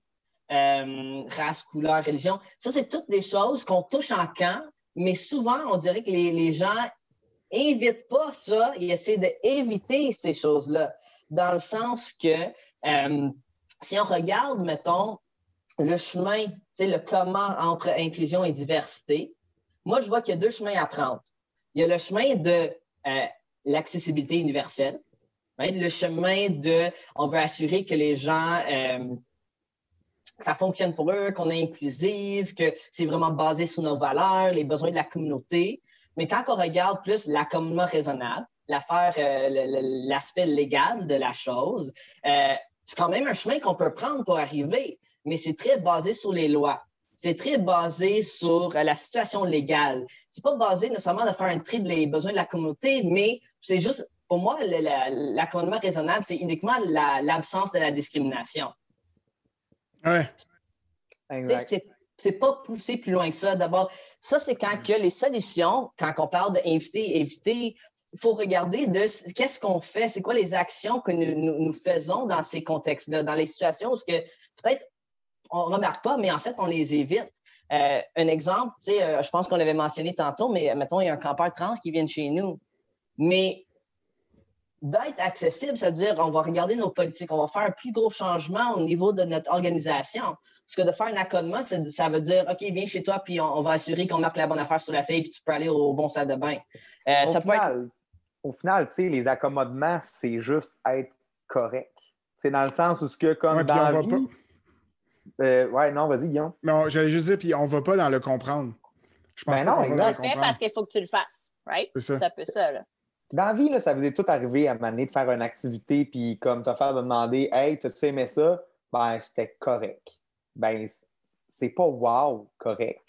Pour un jeune, il faut que ça soit plus que juste correct. Sinon, puis là, on ne parle pas de fun, on parle de santé mentale, on parle de bien-être. Le risque est beaucoup plus élevé, là. Oui. Puis, tu sais, quand on parle de, de lean-in, euh, pardon, de de. Invité. Invité. Merci, c'est Beth qui, a eu la traduction, j'ai de la misère à le mettre en bouche. Euh, invité ou éviter, dans le cas d'animation, ben c'est comment j'agis quand il y a un écart de langage dans mon groupe? Est-ce que je vais, OK, oh, qu'est-ce qui va se passer? Je vais inviter la discussion à parler parce que c'est dans nos valeurs ou je vais éviter, euh, on fait pas ça ici, merci, bye, on passe au mm. prochain appel il y a plein de petites micro-situations comme ça qui font que nos employés euh, puis nos membres de la gestion là, sont capables de, tester leur habileté à faire ça, puis d'aller réfléchir, puis la prochaine fois, je pourrais faire ça, puis de voir l'angle, puis il y a plein d'opportunités de le faire. ça, c'est une façon très active de s'assurer qu'on maintient cette notion-là d'inclusion et de diversité. Oui, puis tu sais, c'est fou parce que quand, quand on vous. Ben, quand vous, je sais pas si je m'exprime mal, mais quand on vous écoute, parler de, mettons, surtout de l'inclusion puis de toute cette notion-là, en réalité, c'est juste, c'est juste développer déjà l'attention qu'on avait sur l'être humain dans les camps. Mmh. On a juste, c'est que ça, là, Puis je vous écoute parler, puis la seule affaire que je me dis, c'est pourquoi, ben en fait, je sais pourquoi, mais pourquoi on s'est vu aussi gros, parce que dans le fond, c'est juste de l'écoute, c'est de la compréhension, puis d'aller chercher les outils. Parce que peu importe la situation, parce que tu sais, souvent, quand on parle de diversité puis d'inclusion, ça, c'est un stéréotype proche de moi, mettons, mais les gens vont juste parler d'orientation sexuelle ou de nommer ça, tu sais. Mais en réalité, c'est. pour ça, au début, début, quand, quand François parlait de genre, puis là, je dis, ben, tu as le camp, mais en réalité, dans les camps, on en fait tout le, on en fait tout le temps. C'est juste qu'il y a certaines notions de diversité puis d'inclusion qui sont nouvelles, donc on est moins informé. Puis les gens, mais les gens, je sais pas pourquoi le réflexe, c'est d'avoir peur plus que d'aller chercher l'information, tu sais. Parce que, euh, tu sais, souvent, on est craintif, fait qu'on voit la situation plus grosse qu'elle est réellement, peut-être. Mais en réalité, tu sais, moi, je vous écoute parler, puis, euh, tu sais, moi, des cas, des cas qui concernent l'orientation sexuelle dans mon camp, je, des cas où on, est venu me, le dire pour dire que cet, enfant-là est rendu là dans son processus. J'en ai, ai juste eu un dans, en, genre quatre ans, mais peut-être que j'en ai plus, tu sais. Mais ce que je me questionne, puis tu sais, Ben, en fait, tu as répondu à la question au, début en disant, étant donné que le why, on a cette approche-là, les gens viennent vers nous parce qu'ils savent qu'ils peuvent être en confiance, parce qu'ils ont comme un safe space, tu sais. Mais quand on vous écoute, on, parce que moi, je trouve que c'est pas. Euh, ça n'a pas l'air énorme, il faut juste bien s'informer, tu sais. Faut, faut juste. Le concept, c'est pas. Euh, c'est ça, c'est pas. Je vais te dire, c'est beaucoup de travail. C'est beaucoup ben de changer des choses, mais c'est pas nécessairement d'acquérir plein de nouvelles affaires. C'est juste d'être beaucoup plus intentionnel et au courant de ce que vous faites. Euh, puis oui, c'est beaucoup de travail. Puis je pense que souvent les gens ont peur parce qu'ils ont, justement ils ont peur de ce travail-là parce qu'ils ne comprennent pas c'est quoi. Ils ne comprennent pas de quoi que ça consiste et non plus l'importance. Euh, parce que je pense euh, on voit pas toujours le lien avec la santé mentale et le bien-être des jeunes quand on parle de diversité, quand on parle d'intersectionnalité. c'est un peu le ou ce que je, la question que je me pose souvent, puis que, ou ce que je le vois le plus souvent quand un organisme est très euh, inclusif, c'est souvent on ne fait pas le changement structurel avant que l'impact de la, la, la, situation. Si on veut dire, la situation, on ne fait pas de changement structurel jusqu'à temps que la situation nous affecte personnellement mm-hmm. ou qu'on vit tout le, trauma, si on veut dire, à travers une situation qui ne nous affecte pas. sais, mettons, souvent, on entend parler, j'ai travaillé une fois avec quelqu'un qui avait un besoin particulier, puis là, j'étais passionné pour travailler avec des gens avec besoin particulier. C'est super cool. Mais c'est parce que toi, tu as, vu quelque chose qui t'a marqué. Mais il y a plein d'autres choses qu'on ne voit pas qui, devraient nous marquer autant. Puis, tant qu'on n'est pas affecté par ça, on ne remarque pas les impacts de la discrimination, l'oppression, euh, ni de l'exclusion. Puis euh, c'est souvent ce qui est euh, euh, trending, si on veut dire, ce qu'on entend parler ou ce qu'on porte notre attention. Un, bel exemple, ça serait, tu sais, Black Lives Matter. Tu sais, est-ce que ben là, les cas sont plus au courant? Maintenant, qu'est-ce qu'il faudrait faire au niveau de la représentation pour les jeunes noirs dans la communauté? ou est-ce qu'ils étaient au courant avant ou est-ce qu'ils sont au courant maintenant parce que c'est trending? puis moi, si vous commencez à avoir un. Si, si c'est ça l'élément déclencheur qui fait en sorte que maintenant vous allez porter attention, cool. Ça ne veut pas dire que si vous le faites parce que ça trend, c'est mauvais. Mais ça veut dire réfléchir à toutes les choses qui ne trendent pas, que tu es en train de manquer. Puis il faut reconnaître que c'est un privilège de, de manquer ces choses-là parce que tu n'es pas affecté. Tu sais, euh, je pense clairement avec mes pronoms, je peux te dire, là, moi, des, des, des trucs trans, dans le cas, oui, c'est important, puis je fais mon travail, mais c'est aussi quelque chose que j'étais au courant parce que je le vis. Mm-hmm. Right? Euh, il y a des choses que je suis au courant parce que je le vis. Il y a d'autres choses que je suis au courant parce que j'ai des amis qui le vivent ou parce que j'ai décidé d'être au courant. Mais c'est un privilège de pouvoir se tourner l'œil si ça ne nous affecte pas ou si on n'a jamais vécu une situation de genre. Ça je pense que... Oui, oui, je comprends vraiment. Je comprends vraiment ce que tu veux dire. Puis je pense c'est vraiment pertinent. Ce que j'entends dans mes collègues des camps, des fois, c'est Ouais, mais moi, j'ai jamais eu de cas, fait que j'ai pas besoin de me soucier de ça. ma communauté, euh, c'est une affaire de Montréal. Là, je, parodie ça un petit peu, mais on m'a déjà dit ça textuellement il y a quelques années. Euh, je pense que ça. ça... non, c'est pas toi qui m'as dit ça. OK, j'espère. mais non! Mais non, c'est pas toi qui m'as dit ça. C'est quelqu'un qui n'écoutera pas de podcast. Ah. Euh, non, mais ce que je veux en venir à, c'est que cette, cette réflexion-là peut être dangereuse aussi. Puis juste, c'est correct de l'avoir, puisque je comprends ce que tu as devant toi, c'est ce que tu vas adresser, puis on n'a pas le temps et les efforts infinis, mais de prendre en considération que c'est pas parce que tu vois pas quelque chose que c'est pas présent, puis que tu n'es pas en train de pas faire la place à. Qu'est-ce que tu as à perdre à faire cette place-là? Bon, tu préfères la liste, ben là, je n'ai pas de tenteur de travail à mettre là-dessus. Mais honnêtement, en, en, prenant la réflexion de qu'est-ce que tu as à perdre en offrant quelque chose de plus inclusif versus pas, down the road, si tu es là pour les bonnes raisons puis que c'est clair pour toi, ben, tu devrais venir à ta, ta, réponse devrait déjà être répondue par ta mission. Ça, ça, revient c'est quoi tes valeurs? Est-ce que tu es dans les camps pour faire des sous? Est-ce que tu es dans les camps pour avoir un impact? c'est correct, c'est correct, mais identifie qu'est-ce que ton organisme veut. et tu peux uniquement faire ce que l'organisme veut. Mais je pense... Il faut être honnête dans ces, ces cas-là. Oui, mais ça fait du sens ça revient à ce que Jen, tu me l'as mis dans la face tantôt, puis je crois que tu avais raison, mais ça revient à dire tu peux pas dire que tu travailles, ça c'est personnel, mais tu peux pas dire que tu travailles dans les camps, prendre le beau côté de genre on est, on est, on est proche des autres, puis genre on a un côté humain, puis nanana, mais pas, pas, pas euh, être plus à l'écoute de ce que tu vois pas. Comprends? Tu peux pas, ça ne fait pas de sens parce que tu fais juste euh, utiliser les bons côtés à ton, à ton propre. Euh, tu sais, puis dans le sens où on ne sera jamais tous au même niveau là, parce que par notre bagage, par, par rapport à l'écoute et à la sensibilisation, ça c'est correct. Puis je pense que vous l'avez dit plein de fois depuis la dernière heure de genre c'est chill de ne pas être au même niveau. Là. Le but, c'est de faire des premiers pas puis d'être à l'écoute puis de faire de son mieux, tu sais. Mais je pense que tu peux pas ça se peut pas. parce qu'il y a un problème dans l'équation si tu gères ton camp et que tu ne fais pas un moindre effort à. Même si tu n'es pas capable de voir ce qui n'existe pas, de au moins d'aller vers le trendy puis de genre de t'adapter. Je suis sur le bout de ma chaise parce que je me reconnais quand même vraiment beaucoup dans mon, mes débuts de gestion parce que puis je vais, je vais te rejoindre un peu là-dessus, là, Ben, dans le sens que ce que tu dis, je trouve que c'est un privilège, honnêtement, dans un, dans, certain, dans un certain sens de ne pas voir le problème à certains égards. Parce que c'est pas à cause de mon expérience personnelle que moi, ça m'est pas arrivé, que ça arrive à personne. Puis mm. vraiment, euh, ben, je ne sais pas si c'est par rapport à mon, à mon éducation aussi, c'est que c'est dans le sens où que, euh, moi, au, Saguenay, je n'étais pas nécessairement proche de gens racisés, je n'étais pas nécessairement proche non plus de gens qui vivaient une situation par rapport à l'homosexualité. Puis encore là, on parle de, de, changement de sexe. C'est sûr que de ce côté-là, moi, je n'ai pas nécessairement beaucoup flirté avec euh, des gens qui vivaient ces situations-là.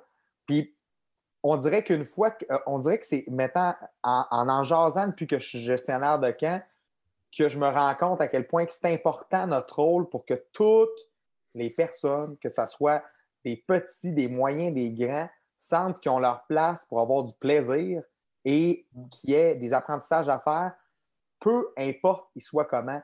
C'est sûr que, mettons, ça me fait de la peine d'entendre un directeur de camp faire comme écoute, euh, puis là, mettons qu'on va dans la grossophobie, par exemple, un gestionnaire de camp qui me dirait ben écoute, c'est un problème de santé, les personnes en surpoids, ben OK, ben il faut s'informer par rapport à la grossophobie aussi. C'est quand même quelque chose qui, présentement, dans les camps, nous touche directement. la, parce que c'est pas nécessairement. Les personnes qui sont en surpoids ne sont pas nécessairement automatiquement sédentaires. Je veux dire, c'est dans des, préjugés un peu comme ça qu'on embarque. Mais bref, je n'irai pas plus profondément, mais dans le sens que ça m'interpelle tellement ce que vous dites parce que je sais que, voilà même trois ans, j'étais à des années-lumière d'avoir ce discours-là. Fait, que, merci à notre communauté de travailleurs, finalement. je pense que faut le voir euh, étape par étape aussi pour se rendre là. Ne serait-ce que d'en prendre en considération, de faire OK, je veux avoir une réflexion par rapport à ça. Je pense que c'est super important aussi de, de, développer des alliés dans son organisation qui vont réfléchir avec, avec toi. Parce que tu ne peux pas arriver, toi, en ayant ces questionnements-là, en décidant pour tous les autres départements qui vont faire avec toi, qu'est-ce qu'ils devraient faire. Le principe d'impliquer tout le monde dans les décisions et le, comment ça peut se rendre. certains, bon, il y a certaines bases communes de formation, puis après ça, on part, puis on développe. Par exemple, euh, de notre côté, l'équipe administrative, ben, ils reçoivent une formation pour être capable d'accompagner les familles qui vont contacter, tant pour le programme d'inclusion que n'importe quel de nos clients, là, au point de vue du respect des pronoms, euh, au point de vue des, gens qui sont en situation. Par exemple, on s'entend, souvent les parents vivent beaucoup de choses avec leurs jeunes, puis c'est un peu nous dans les camps qui va faire la suite des choses on essaye évidemment de travailler sur les termes à utiliser avec eux. Par exemple, ne serait-ce que, je ne sais pas, au téléphone, oui, bonjour, est-ce que je pourrais parler euh, à un membre de la famille de monsieur, de, de, Eric, si j'ai le prénom? Je ne vais pas nécessairement y aller vers ce que je peux parler au papa ou à la maman. Je ne sais pas c'est quoi la situation. C'est au-delà de, de, couple gay ou pas, euh, c'est Peut-être que ces jeunes-là, pour vrai, euh, c'est un tuteur, une tuteur légale qui, en ce moment, on ne connaît pas la situation de tout le monde. ça, c'est des réflexions, même au point de vue administratif, qui ont un impact. ça ne peut pas juste devenir toi. Parfois, on utilise ce langage-là. Maintenant, l'équipe de l'admin, merci. Tu manques l'étape de plus qui fait Puis la plus importante. Puis Oui, c'est ça, c'est ça. Ouais. Tu avais dire de quoi, Ben? Euh, non, c'est correct, Jen le, puis, puis, Ben, dans les... to the point, one point. Puis Ben, dans les... si j'avais te demandé dans les dernières années, euh, qu'est-ce qui a été un, défi dans, l'implantation de ces valeurs-là, dans ces, dans ces oh. nouvelles façons de, Parce que j'allais te demander ce qui t'a surpris, mais tu t'en as nommé quand même beaucoup, là, positivement, mettons le staff euh, qui, est plus, qui a des attentes plus élevées, tout ça. Mais euh, parce que, exemple, là, en ce moment, il y a peut-être un gestionnaire qui nous écoute, là, qui va faire comme Oh my God, il faut tellement que. Je... il ne faut pas avoir, faut pas avoir ce réflexe-là, mais c'est comme Oh my God, OK, j'ai vraiment jamais réfléchi à ça, je vais essayer d'implanter des affaires, à quoi il faut faire attention peut-être, ou justement, c'était là, d'où ma question de euh, ça a été quoi un peu les défis d'implanter ces nouveaux. Tu sais, oh, je- parce que j'essaie de. je veux- J'imagine que tu vas dire, ben, il y a l'ouverture d'esprit de chacun. Ça, c'est c'est la première affaire, mais, Mais- il doit y avoir autre chose aussi. Là. Oui, mais je pense que c'était le- les difficultés que j'ai rencontrées euh, principalement, c'était euh, d'assurer que juste nous, en tant que gestionnaires, on était unifiés dans notre message. Euh, je pense que ça, c'en est, euh, tu sais, comme Jen a mentionné, est-ce que ton organisme vous back?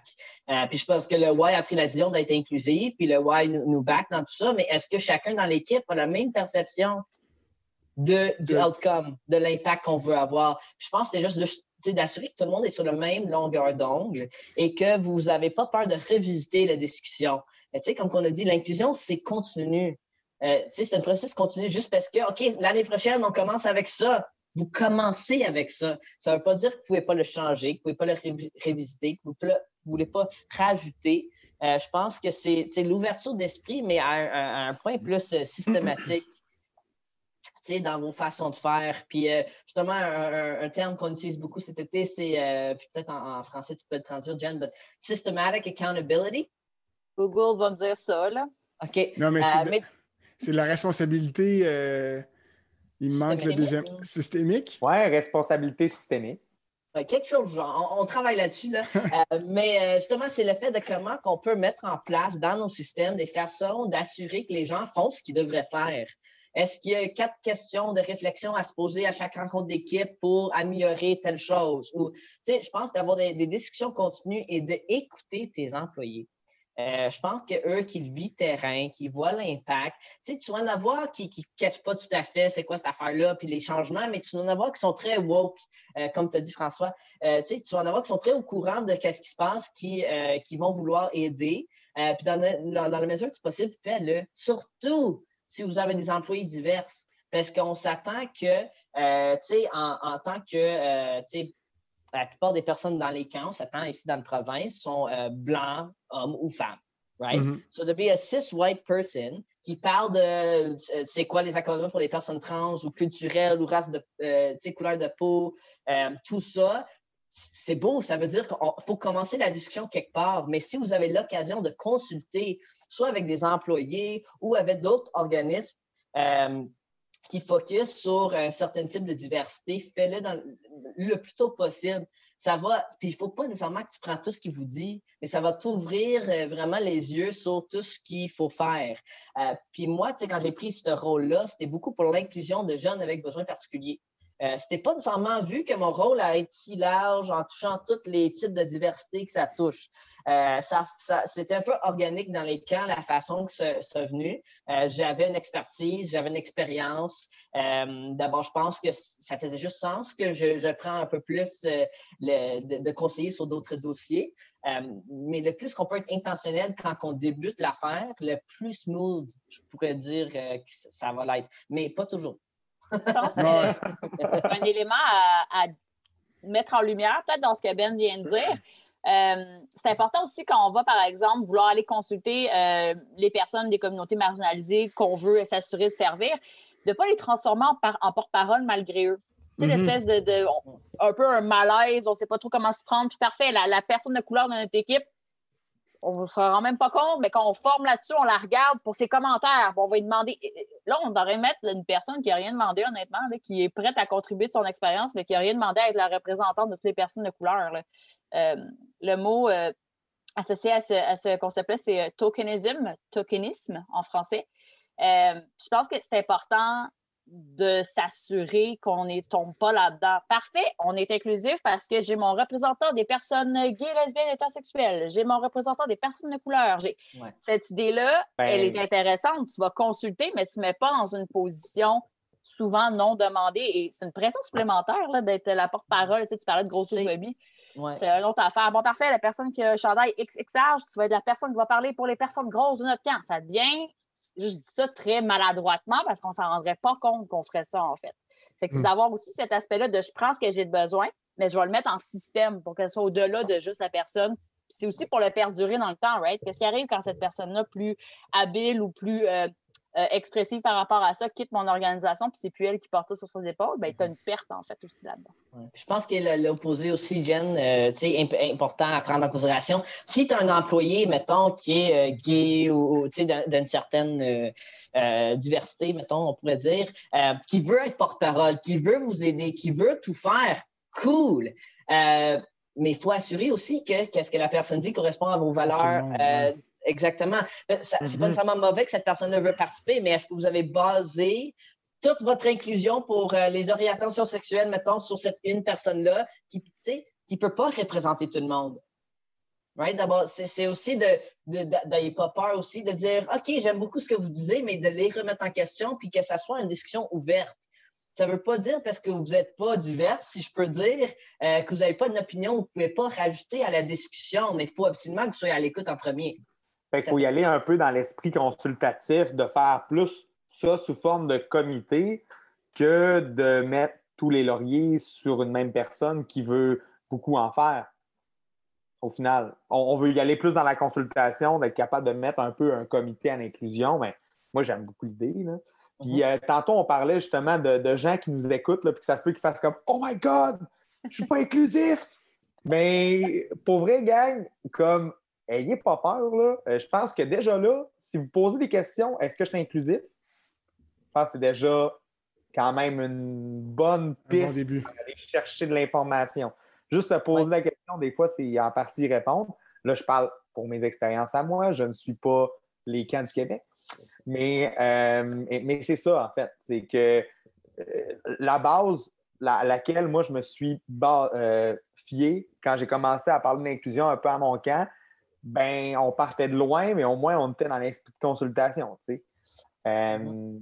Mais on n'a pas jasé de, de, toutes les diversités possibles aussi. Parce que, euh, tu sais, comme première étape, là, parce que si la première étape n'est pas faite, il n'y aura pas de deuxième étape, de troisième étape, de quatrième étape. On l'a mentionné à plusieurs reprises, mais c'est il y en a plein d'étapes, c'est infini. Mhm. fait que, tu sais, il faut juste, je pense, trouver le move qui va être le mot de départ. Puis ça peut être une analyse de, OK, où est-ce qu'on pense que ça a le plus d'impact? Euh, qu'est-ce qui est plus lié avec notre, notre, euh, notre mission ou qu'est-ce qui a été plus pensionné par nos utilisateurs et utilisatrices? Il y a plein d'angles de le prendre qui, qui est vraiment pas. Euh, on ne prend pas quelque chose d'étranger à notre concept et on vient le mettre dans notre camp. Non, c'est ça. Je pense que c'est faire une analyse des besoins puis commencer à des affaires que vous trouvez, OK, c'est euh, soit des choses que vous avez vraiment besoin de faire du changement parce que ça impacte beaucoup de vos participants. Euh, aussi, euh, on appelle en anglais, je ne sais pas comment on peut le dire en français, mais low-hanging fruit. Des changements faciles, assez easy, qui se fait en dedans de 24 heures. Euh, est-ce qu'il y a des choses assez rapides que vous pouvez faire? Puis je pense Google me, propose ah. les fruits mûrs, mais ben, Non, mais euh, low hanging fruit, moi, en tout cas, je comprends. Le fruit là, qui est prêt à être cueilli. Est-ce que c'est prêt? Qu'est-ce que je peux prendre puis je peux changer, tout de suite? Puis je pense que euh, euh, si vous êtes quelqu'un qui écoute cette podcast-là, qui vous pose justement la question de Oh my goodness, est-ce que je suis inclusive? Oui, non, je ne suis, pas, suis pas bon. je pense que la première réflexe à avoir, c'est juste de revisiter l'idée d'inviter et éviter juste de prendre soin de nous, euh, tu sais, un peu un, self-assessment, c'est de revoir nos pratiques professionnelles et même personnelles de quand il y a un sujet qui, est amené, c'est quoi les sujets que j'invite, c'est quoi les, sujets que j'évite? Où ce qui est mon niveau de confort? Est-ce que je suis prêt à avoir plein de discussions au niveau de la politique, puis euh, euh, toutes ces affaires-là, puis qu'est-ce qui se passe aux États-Unis? Je ne sais pas, là, j'invente. Mm. mais est-ce que je suis prêt pas, pas est-ce que je suis pas à l'aise d'avoir une discussion sur Black Lives Matter? Est-ce que je suis pas d'accord d'avoir une discussion, euh, est-ce que je suis pas à l'aise, je veux dire plus, d'avoir une discussion sur euh, l'accessibilité pour les personnes trans dans les camps? de faire cet euh, inventaire, c'est ça que je cherchais comme mot tantôt, de faire l'inventaire de ces deux volets-là, puis le plus que tu vas voir où j'évite ces choses-là, tu vas plus pouvoir être en mesure d'identifier où ce que je devrais peut-être regarder ou m'informer plus avec la recherche, puis où ce que tu vas remarquer où ce que tu invites ces choses-là, mais c'est cool. Tu viens de savoir sur tes forces. C'est euh, tellement intéressant. Est-ce que des forces que tu peux transférer, un peu comme, comme Jen disait, en anglais on dit transferable skills, est-ce qu'il y a des acquis que j'ai ici dans mon zone de confort, euh, dans l'invité, ou ce que je peux transférer, mettons, à mon zone de pas, tu sais, où ce que je manque de confort, ou ce que j'évite? Est-ce qu'il y a des skills ou des, des principes de base que j'utilise pour l'inclusion des gens à besoins particuliers? En fait, que je peux utiliser pour n'importe qui, que j'ai juste jamais pensé à transposer cette approche-là dans un contexte de programmation, comportement, transgenre, etc. Exact. Mais c'est. Ah, puis j'aime. Mais je sais pas si tu avais une question, François, mais j'aimerais ça vous parler d'une anecdote. absorbé. Ben, Moi, j'aimerais ça. J'aimerais ça partager une anecdote. Puis j'aimerais ça, puis, puis j'aimerais ça que vous soyez les vous trois le plus à l'aise possible à me dire. Euh, puis je raconte l'anecdote parce que je trouve que c'est un bon exemple d'inclusion, de gestes que des, de, de, gestes que des fois on peut pas, qu'on ne pense pas que ça peut affecter les jeunes, mais que euh, puis on parle pas nécessairement d'enlever le fun. Vous allez comprendre quand je vais donner mon anecdote.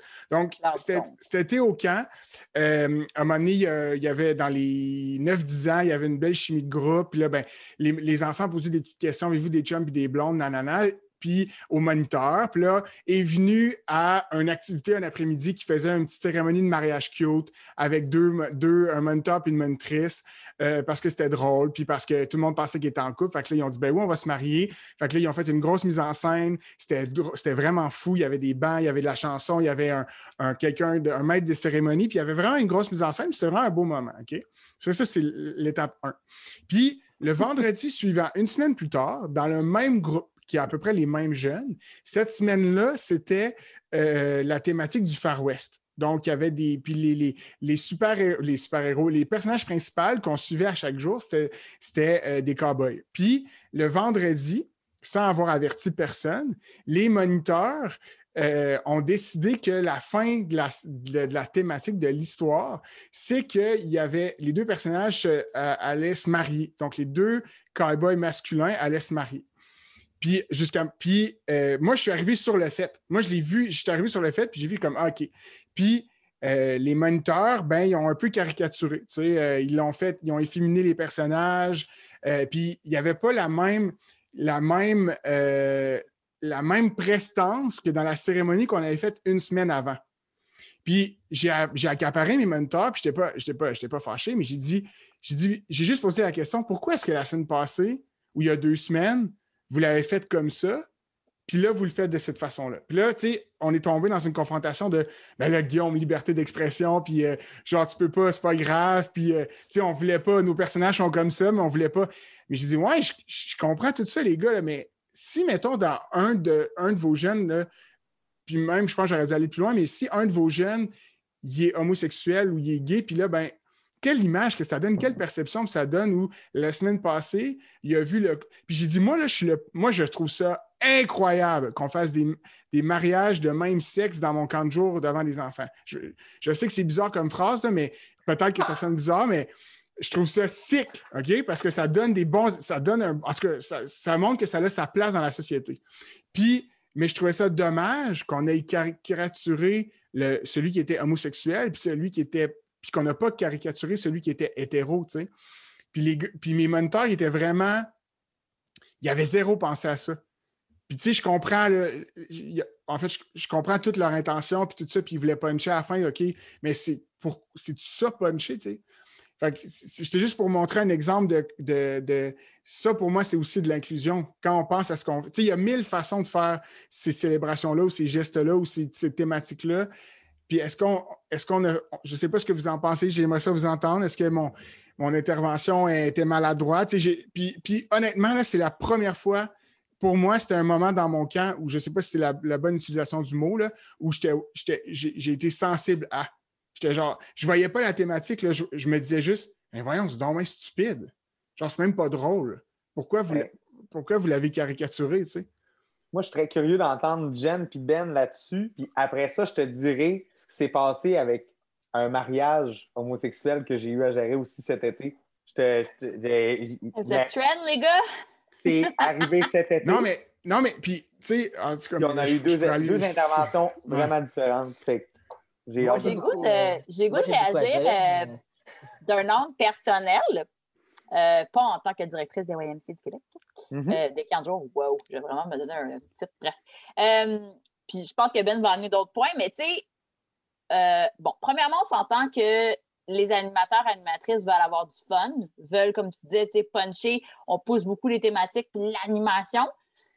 Puis de leur donner des bonnes bases, même si on estime que notre génération est avancée plus que nous par rapport à ce qu'on connaît, ne remettons pas, n'oublions pas de ramener nos bonnes bases, puis de toujours les mettre dans l'avant, puis les outiller à comprendre la chose et pas juste à s'attarder à analyser un, exemple 1. bon, il y a quelques années, euh, le, le Camaris a gagné un prix de reconnaissance à la Sécu pour sa grille, euh, une grille d'utilisation d'outils en fait qui aidait un peu à, traiter. Euh, dans ce cas-là, c'est un angle, c'est un angle vraiment de l'appropriation culturelle, mais c'est la même logique. Des, aptitudes qui sont transférables. C'est quoi les questions que je me pose quand j'ai pour développer quelque chose? Pour m'assurer que ça va dans les valeurs de camp? Moi, par rapport au mariage, juste là, je trouve qu'au-delà de, l'histoire de genre, euh, une célébration, c'est le fun. Qu'est-ce que c'est de revenir à la. Qu'est-ce qui fait que c'est le fun ce moment-là? Puis de peut-être re-questionner si c'est correct si je me marie pas.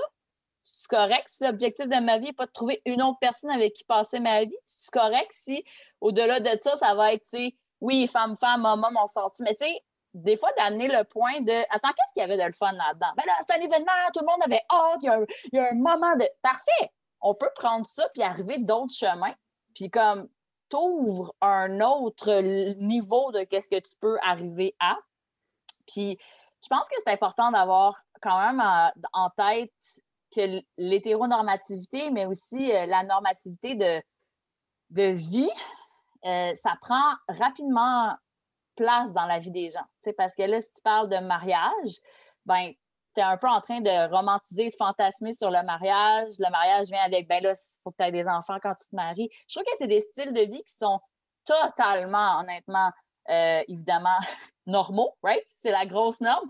Mais je pense que dans les cas où on a la chance, ils sont déjà soumis à ça dans tout ce qu'ils consomment par rapport à, à livres, télé, musique, livres scolaires les questions des parents, des amis, des etc. Puis des fois, je pense que dans les cas, on a, la chance de faire autre chose que ça. Là, je ne suis pas en train de dire que j'ai interdit les mariages dans mon camp. Je suis en train de dire que je pense qu'il y a des, moyens de le rendre encore plus intéressant que, que, que de s'embourber autour de qu'est-ce que devrait être une bonne cérémonie de mariage en camp. Ceci était mon opinion personnelle. Mais en, mais en fait, l'opinion, euh, mes expériences sont très en lien avec ce que Jen dit. Euh, nous, en fait, euh, je vais pouvoir vous partager peut-être après, mais il y avait un article qui est sorti, je ne me rappelle plus l'année, j'ai l'impression que c'était 2016, 2015, 2014, ou, je ne sais pas, aux alentours de ça, peut-être pas, peut-être avant. Euh, ça parle justement des stéréotypes de, euh, sexe d'un camp. D'abord, les gars font ci, les filles font ça. puis j'avais lu l'article. Et moi, j'avais un peu pris le, concept, puis j'avais un peu, donc de là, euh, la diversité en camp euh, Y a été un peu née, si on veut dire. C'était en analysant les trois types de camps qu'on peut avoir. Euh, puis on peut avoir un camp qui renforce les stéréotypes, un camp de soccer pour les gars, right? Un camp de, je sais pas, maquillage pour les filles, là, mais tu sais, qui renforce beaucoup les stéréotypes. Oui, je me rappelle, ok, ouais. Oui, il y a un autre article, euh, il y a un autre article, il y a un autre type, euh, ce qui est un camp qui euh, combat les stéréotypes. D'abord, justement, un camp, tu sais, un camp qui me vient en tête, c'est que, mettons, un camp de vacances précis pour les jeunes LGBTQ.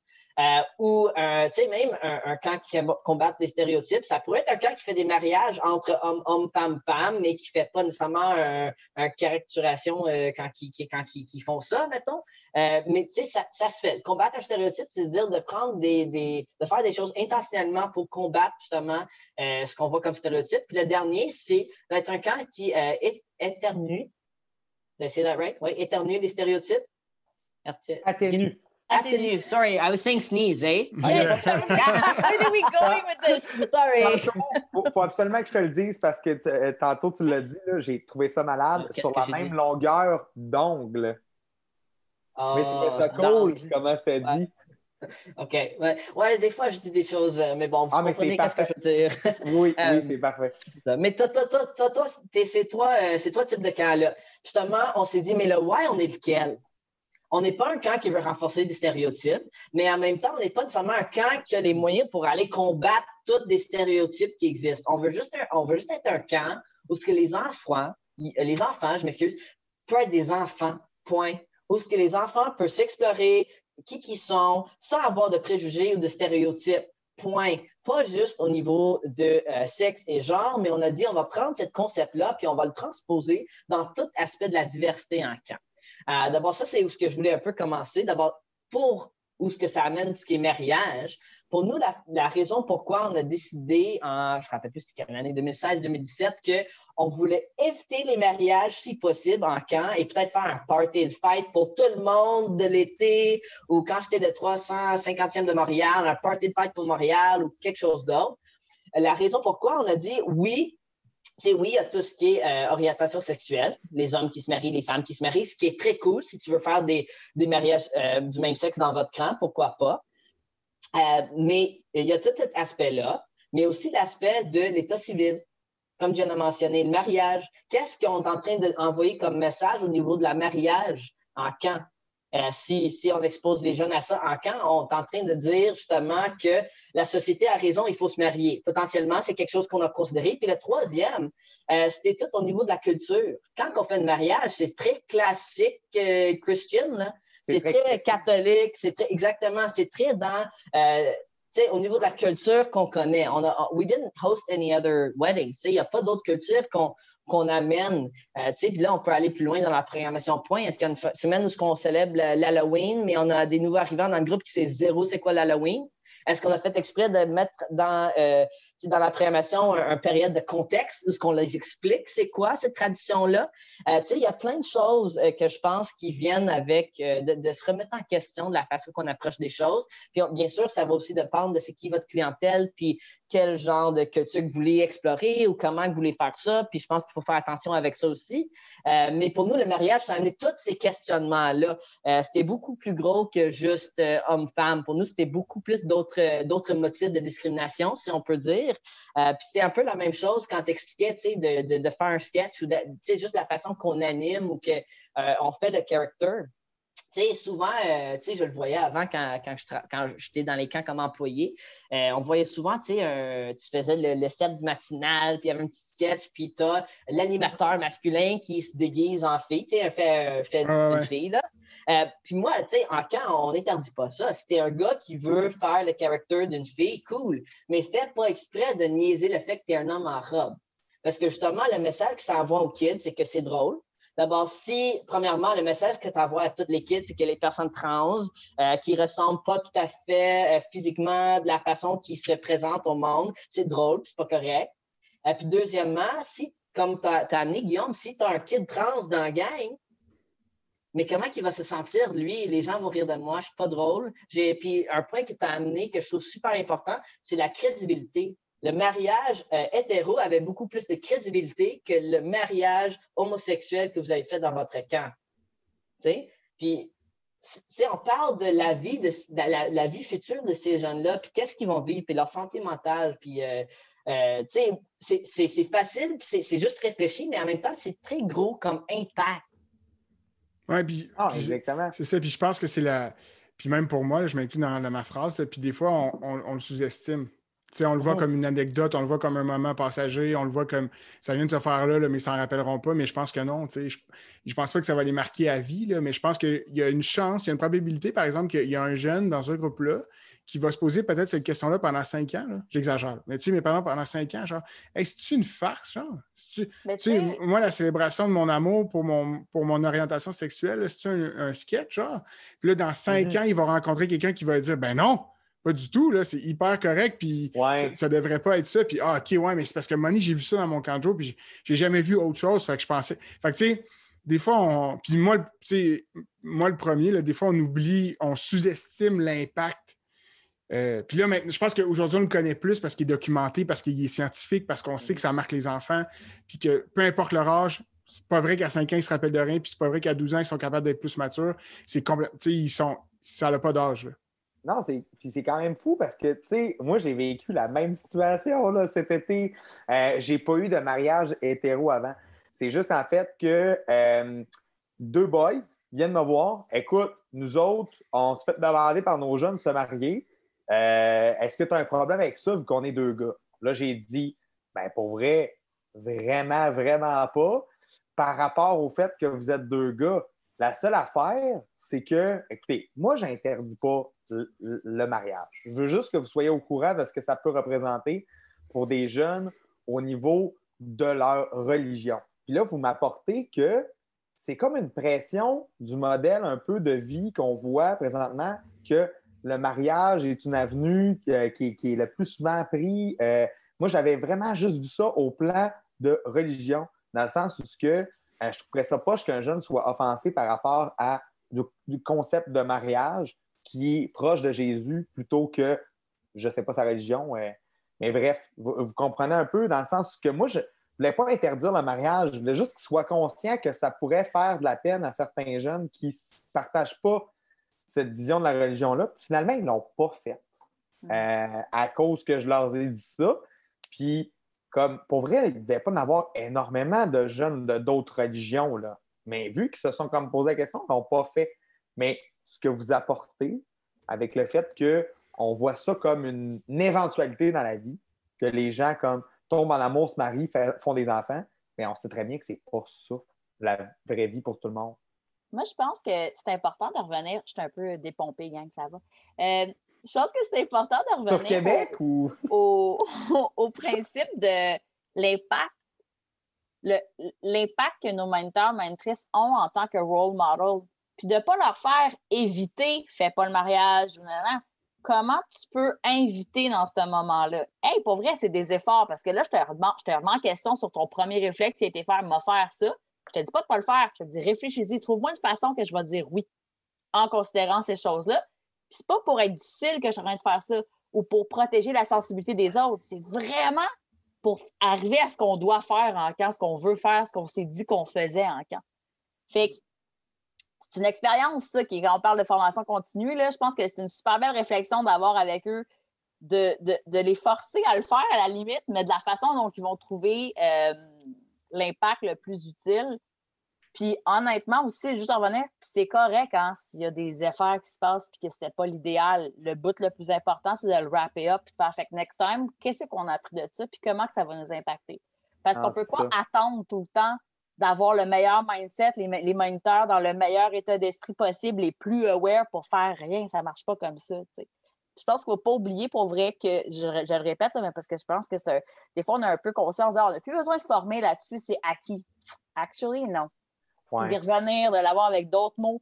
Peut-être pas de remarcher les mêmes mots, mais de changer les, que les concepts restent quand même transmis parce qu'on voit encore, euh, en 2020, qu'on parle encore de ce sujet-là qui était très trendy en 2012, Oui. Puis, euh, puis c'est pas, puis juste rajouter, puis c'est pas parce que tu as une formation de deux heures en début d'été que tu aurais fait ta job non plus. Comme tu as dit, c'est continu. Ça passe tellement vite. Ouais. je pense que tout ce qui est, euh, quand on parle de, l'impact, quand on parle de l'impact, surtout au niveau de diversité, inclusion, puis l'accessibilité, puis l'accommodement et tout ça, euh, je pense comme Jen, que le point que Jen, amène qui est intéressant et important, c'est tout dans la rétroaction, mais de aussi traiter je pense qu'il faut traiter la façon qu'on se pose des questions quand on parle de diversité et inclusion comme euh, une analyse du risque, en sachant que si on n'est pas accessible, si on n'est pas inclusive, on risque d'avoir un gros risque au niveau de la bien-être puis l'impact auprès des campeurs qui peut en fait causer des, des, des, des, des traumas. Des traumas, ouais. que, que, le jeune, tu sais, je pense qu'un jeune, tu sais, un peu comme tu as dit, Guillaume, si on les fait vivre une expérience super inclusive, super positive, super belle, ils vont se rappeler de des moments super cool. Est-ce qu'ils vont rappeler jusqu'à temps qu'ils ont, ont 45 ans? Pas sûr. Mais est-ce qu'ils vont rappeler de la, la situation négative qu'ils ont vécue, que les amis qui, qui les ont fait mettre en question leur identité? Ils vont se rappeler jusqu'à la fin de leur vie. Ah oui. Puis ah, moi, je suis convaincu que on sous-estime l'importance de la mémoire émotionnelle. Parce que tu vas oublier le moment, mais quand tu vas retourner dans cette situation-là, dans une autre anecdote, dans un autre moment, tout ça va revenir. Ah, tout ce que tu as appris va être dans, ça, va être ingrained. C'est ça. Ça, je pense que c'est quelque chose qu'on oublie. Parce que le, sketch, les mots, ça se peut qu'il les oublie, mais l'émotion qu'il avait face à ça va tout le temps ressortir à chaque fois qu'il va le revivre, même dans cinq ans. C'est ça, c'est l'analyse d'un risque émotionnel. Ouais. Ah, c'est ça, oui, exact. Une accumulation de. Pardon. Euh, c'est une accumulation de petits moments aussi. C'est qu'on s'en rend pas compte que nous, au camp, ben, c'est juste une fois, on a retiré le tir, mais attends une minute, là, qu'est-ce qui se passe à la télé, entre les amis, au centre d'achat, euh, ça s'accumule. Fait que, tu sais, c'est ça aussi. Oui, puis ça, revient à ce qu'on disait avec, euh, je ne me rappelle plus quel épisode, qu'on disait que, euh, puis c'est pour ça que je pense que les camps sont un bon milieu pour ça, c'est que là, les, jeunes, euh, j'ai rien contre l'école, mais les jeunes le vivent à l'école puis dans le milieu scolaire. Puis pour une raison que je ne m'explique pas encore, on dirait qu'il y a plus d'écoute dans notre. Il y a plus d'écoute un peu dans notre, dans notre milieu, on dirait. Puis je sais, mettons, on parle des camps de vac. Euh, je, suis tellement maladroit dans ce que je viens de dire, mais dans les camps de vac, il y a, des études, il y a des articles qui ça se dit, les jeunes s'expriment plus aux moniteurs, s'expriment plus à leurs intervenants. Fait que je me dis, euh, j'ai oublié où je m'en allais avec ça, mais je me dis que, je me dis que ça, a son importance parce que euh, notre milieu a son importance pour ça parce que ça, il l'exprime de plus en plus. Euh, les mm-hmm. jeunes le vivent et l'expriment de plus en plus dans, le milieu des camps. Moi, je ne pense pas que fondamentalement, les professeurs ont une moins grande ouverture d'esprit que les moniteurs. C'est juste que quand tu regardes ça d'un pas de recul, ils sont quand même plus jeunes. Ils ont l'air plus cool, comme dans certaines mesures. Je pense que, en tout cas, ça, c'est ce que je pense personnellement, mais je pense que c'est ce qui amène un peu un jeune à vouloir plus facilement s'approcher d'un animateur puis de parler de sa vie personnelle, de comme avoir une proxy, avoir, être plus exact. Il peut relate. je pense qu'il y a juste tellement. Euh, sorry, Jen.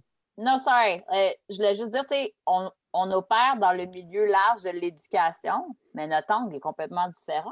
À l'école, la chose, c'est d'apprendre des matières scolaires. C'est un peu comme, c'est ça, merci. on apprend à être des humains décents. C'est ça.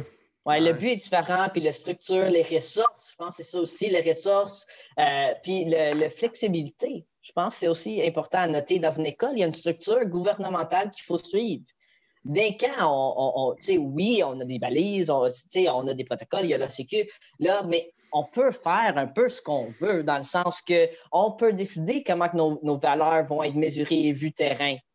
Un professeur peut déterminer ça dans sa salle de classe, mais il ne peut pas mhm. nécessairement déterminer dans l'école at large. Il ne peut pas déterminer ce qui est dans les livres qui sont qui sont Exactement. Oui, je comprends, je comprends. ne pourrait pas se mettre à écrire ses livres puis à les donner. Il y en a peut-être qui sont tentés de le faire, mais tu sais. ouais, c'est quand même long. Mais euh, crime, ça, pour vrai, ça, passe tellement vite. J'ai l'impression que genre, j'aurais aimé ça parler de plein d'autres sujets avec vous. Mais. Euh, vous nous réinviterez. Ben, peut-être, honnêtement, mais en fait, euh, en tout cas, tantôt, on a parlé de quelque chose qui serait peut-être le nouveau Noël du campeur. On vous en reparle. Ah oui, oui, ok, ouais, pour nous. Ouais, c'est un. Hey boy! Ça!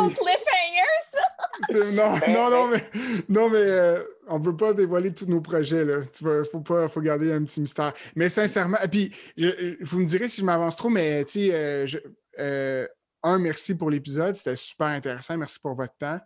Puis j'imagine que n'importe. Ben, je parce que je veux pas qu'il y ait 90 personnes qui vous écrivent, mais j'imagine que si jamais il y a des gens, peut-être, qui ont des questions, des interrogations, euh, de peut-être de pas hésiter à peut-être vous contacter ou je ne sais pas à quel point euh, vous êtes ouvert là-dedans, mais euh, je sais que vous êtes toujours des ressources disponibles et à l'écoute, mais est-ce que je m'avance trop là ou sinon je vais, je vais couper ça au montage, ce que je viens de dire là? mais, mais non, oui, non, peut-être, je ne sais pas. Je pense qu'on, oui, dans une certaine mesure. Je pense qu'on a tous des, des, horaires très chargés, mais en effet, on est prêt à partager notre expertise. Mais N'hésitez pas non plus à venir dans les, dans les, euh, événements qui sont ouverts au camp pour venir parler de ces sujets-là. Mm. Si on parle pour les concertiers, aller sur réseau euh, jour.